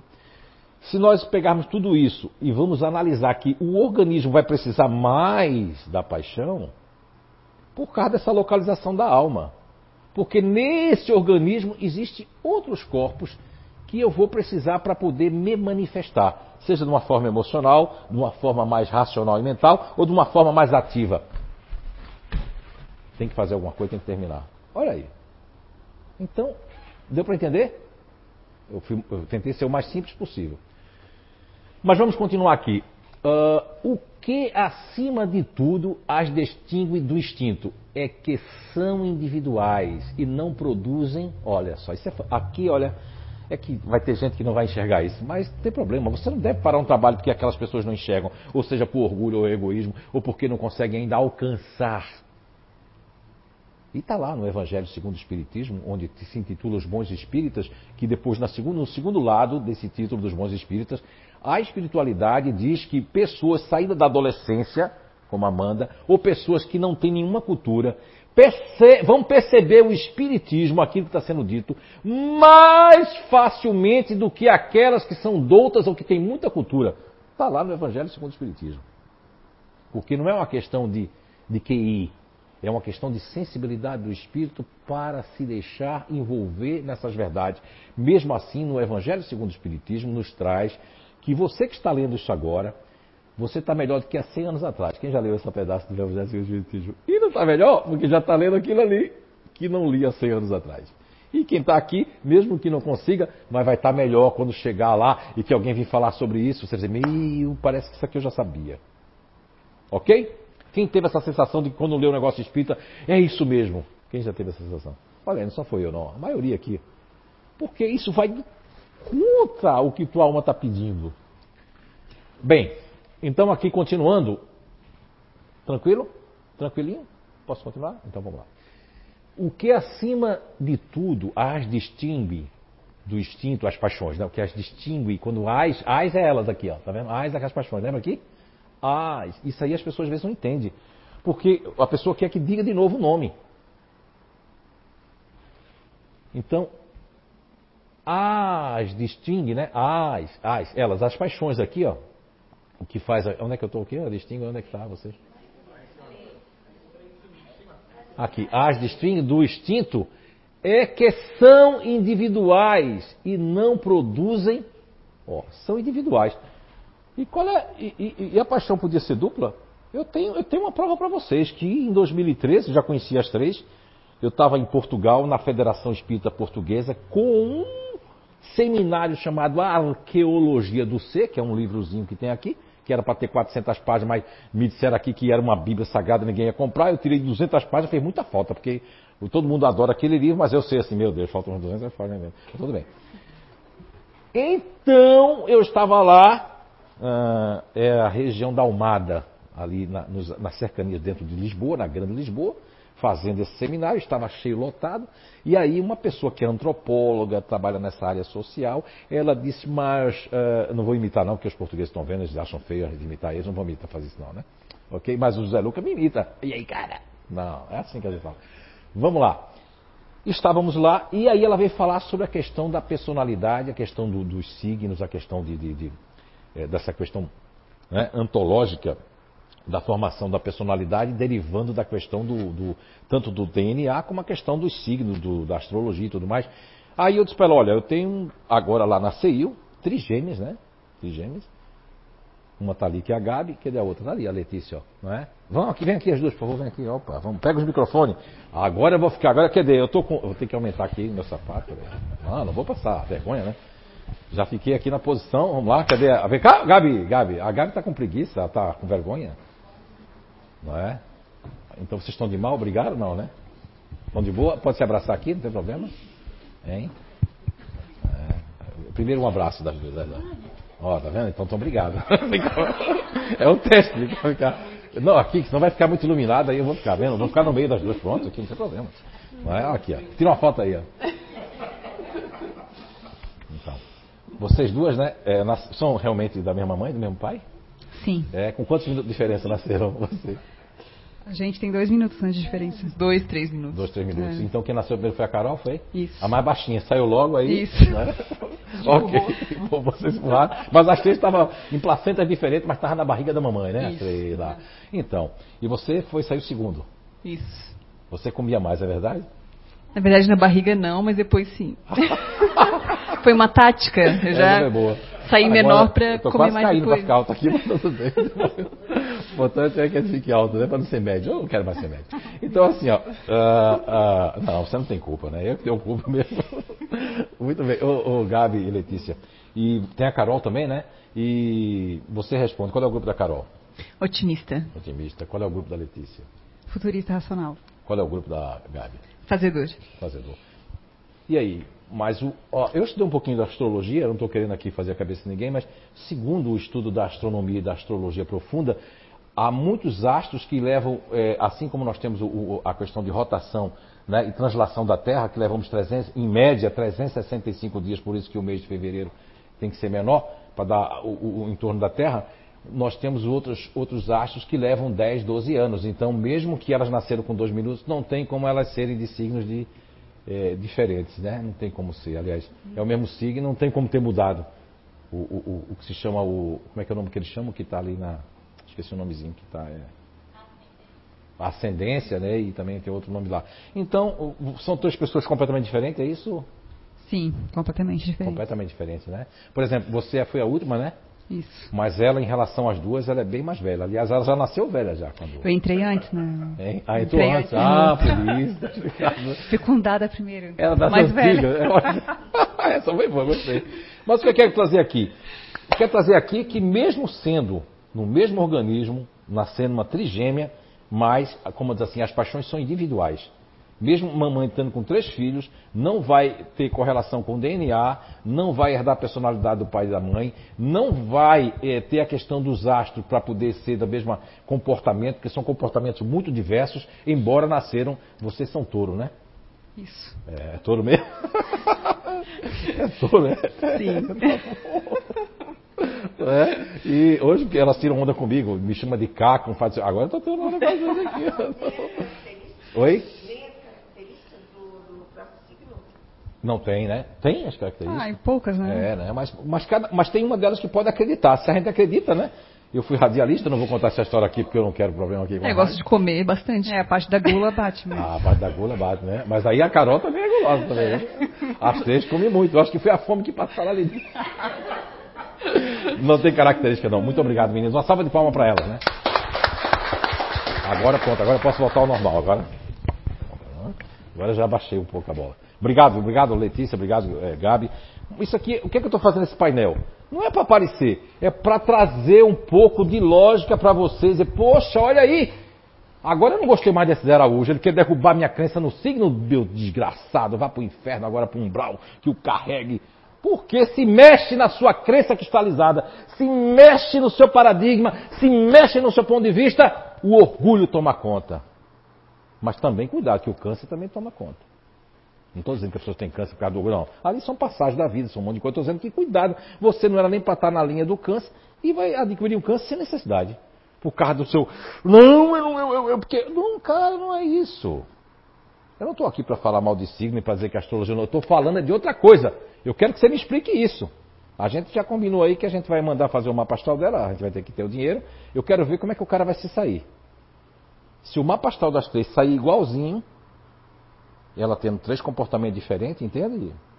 Né? A questionadora está aqui, ela está aqui assim, ó. Por quê? Mas é isso aí, é isso aí. No mesmo organismo, três paixões diferentes. Ok? É que são individuais e não produzem. Ah, eita, já estou passando horário. E não produzem, como este último, efeitos gerais e uniformes. Variam ao contrário de intensidade e natureza, conforme os indivíduos. Olha aí, conforme os indivíduos, não é conforme elas? É conforme os indivíduos. Que a paixão vai, tá vendo aí? Está dizendo que a paixão ela individual conforme os indivíduos. Conforme elas três, uma, lógico que ele não sabia disso, a espiritualidade podia falar isso, uma de um comportamento, outra de um comportamento, outra de outro comportamento. São úteis. Quem são úteis? As paixões são úteis como estimulante até a eclosão do senso moral. Quando você sai da Terra, tem a eclosão do senso moral, você não precisa mais de paixão. Você vai para um outro mundo, outro astro, que não tem paixão. Lá tem outra coisa. Que faz nasça de um ser passivo, um ser racional. Aqui o racional não é de inteligente. Um ser racional é que eu racionalizo a minha vida, eu racionalizo porque eu tive na Terra, eu racionalizo as encarnações que eu tive, eu racionalizo uma série de fatores que me fez chegar onde eu cheguei para estar em outro mundo, ok? Agora, nesse momento, aqui eu, eu nesse momento, tornam-se não só inúteis as paixões, né? Como nocivas ao progresso do espírito, cuja a desmaterialização retardam. Ou seja, quanto mais eu fico aqui vivendo essas paixões, o princípio elementar natural, muito tempo que eu já era, estou repetente. Não sabe quando a pessoa já, já passou aí, o cara está com, com 18 e está lá na quarta série? Meu, é vergonhoso porque ele está lá e tem um monte de guria, aí ele, né, o que é que ele vai fazer? Às vezes desiste, o cara não vai querer com 18 anos tá ali, eu prefiro ficar sem isso. Então, aqui na Terra, a pessoa está ali, está ali, as pessoas estão indo embora, o povo todinho que você gostava já está, agora você já está já tá até morando com os inimigos, já está né, namorando, está tudo lá, e você vai, daqui a pouco, não, agora não é mais inimigo, agora já é estranho, e agora já não sei, é de outro mundo que eu estou recebendo, porque eu estou, não estou fazendo o quê? Essa questão do senso racional eu conhecer tudo, e o senso moral. E principalmente o amor, né? Então vamos lá. Nesse momento, tornam-se não só inúteis, como nocivas ao progresso do espírito, o progresso do espírito, que está além da alma. O espírito, além da alma. Cuja desmaterialização, olha só, o que é desmaterialização? Não sentir orgulho, egoísmo, não ficar pegado com a matéria, não ligar quando perde um dinheiro, não ligar quando perde alguma coisa. Ah, não, agora eu vou ter que me vingar, vou ter que fazer isso. Então, aí como é que você vai vai sair daqui se você tem esses pensamentos. Ah, mas eu não sabia disso. Ok. É como disse Jesus para aquela fábula, porque aquilo é uma fábula, né? Confundiram aquela mulher que Jesus disse com a mulher que foi apóstola dele. Mas isso é um outro assunto. Mulher, quem está jogando pedra em ti já foi? Aí disse que Jesus disse assim, então, vais e não. Aí botaram essa palavra pequeis que não existia no aramaico nem no hebraico. Não existia isso. Pequeis? Não existia. Aí é o que você vai ler e vai acreditar, não existia. Vais e procura te melhorar. A tradução que eu vi, pelo menos, das coisas, mas não aquela de pecar mais, porque aí é pecar é capaz de dizer assim, ah, vai, me dá o dinheiro aqui para a igreja, toma aqui 20 Ave Maria, 45 Pai Nosso, não peca mais. E teu segredo está comigo, de confissão. Nesse momento, então, tornam-se inúteis como nocivas ao progresso do espírito, cuja desmaterialização retardam, que é desmaterializar, porque nos outros planetas tem muito mais, ah, muito mais carbono do que matéria. Por isso que o processo dos corpos de outros mundos são mais carbonizados do que não é carbonizado quando queima, é outro tipo de coisa. Esse é outro tipo de coisa. Não é isso aí não. Isso aí deve ser outro tipo de coisa. Eu não sei responder porque esse é um assunto que eu não domino. Então, seria ali para, no futuro, o, o doutor Gabriel ali nos elucidar ali, que é a questão química ali, né? Eu já não, não entendo isso ali. Ok? Então, desmaterialização, retardo. Abrandam-se com o desenvolvimento da razão. As pessoas ficam abrandadas. O que é abrandar-se? Não é quando Jesus diz assim no Sermão da Montanha, que várias pessoas de outras religiões disseram, se tivesse perdido tudo, mas o Sermão da Montanha sobreviveu, ali, ali resume tudo a trajetória de Jesus Cristo de Nazaré. Então, num das partes do Sermão da Montanha, Jesus narra que bem-aventurados os mansos de espíritos, ó, com o desenvolvimento da razão. Quanto mais eu conheço, mais calmo eu fico. Porque se eu sair daqui hoje, e você que está na internet, internalizar que é caridade moral, que é uma forma de amor, eu estar no trânsito, deixar uma pessoa passar, eu estar no trânsito, não ficar assim, ó, empurrando as pessoas com o carro, né? Entende? Eita! É só de Blumenau mesmo. Dá seta, mas não dá seta. Eu, eu, sei que vocês não vão fazer isso que eu vou dizer agora, né? Que ele possa um dia dar certo. Você não vai estar preparado ou preparado para dizer assim que você possa dar certo um dia.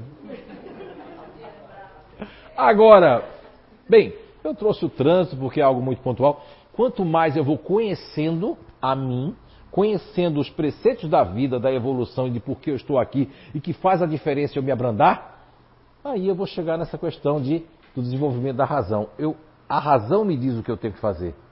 Não vou fazer aquilo que eu fazia, o que eu, deixei, o que eu fazia porque foi assim que eu fui criado, eu sou assim mesmo, eu não tenho jeito mais. Não, não existe isso não. Isso não existe. Você que está dizendo isso para você. O seu espírito não está dizendo para você. O seu espírito está dizendo o contrário, querendo alguma coisa. Por isso que vocês estão aqui. É por isso que vocês estão vendo isso aí. Eu estou querendo alguma coisa. Ah, eu posso passar um time, que é um tempo, é meio ali, pensando no material. Olha, pode pensar. Mas se você começar a viver só com isso, seu espírito vai dizer, olha, ah, então a gente não, vai não combinar com o organismo, quando não combina eu vou ter que parar. E às vezes eu vou parar no hospital, às vezes eu vou parar em cima de uma cama. E não precisava. Ok? Muito bem, eu já passei do momento, tá? Do, a, aqui nós vamos tratar só no outro encontro. Não é? Vamos tratar ali sobre a mida cerebral, sedes da alma, vai ser muito interessante. Ok? Gente, é, uma boa noite, tá? Que Papai do Céu abençoe vocês. Oi? Próximo encontro, dia 17 é feriado de Páscoa. Seria. Aí fica do dia 24. Próximo encontro, dia 24 de. Eu já ia dizer de outubro, abril, de abril. Eu não sei porque eu estou com tudo na cabeça.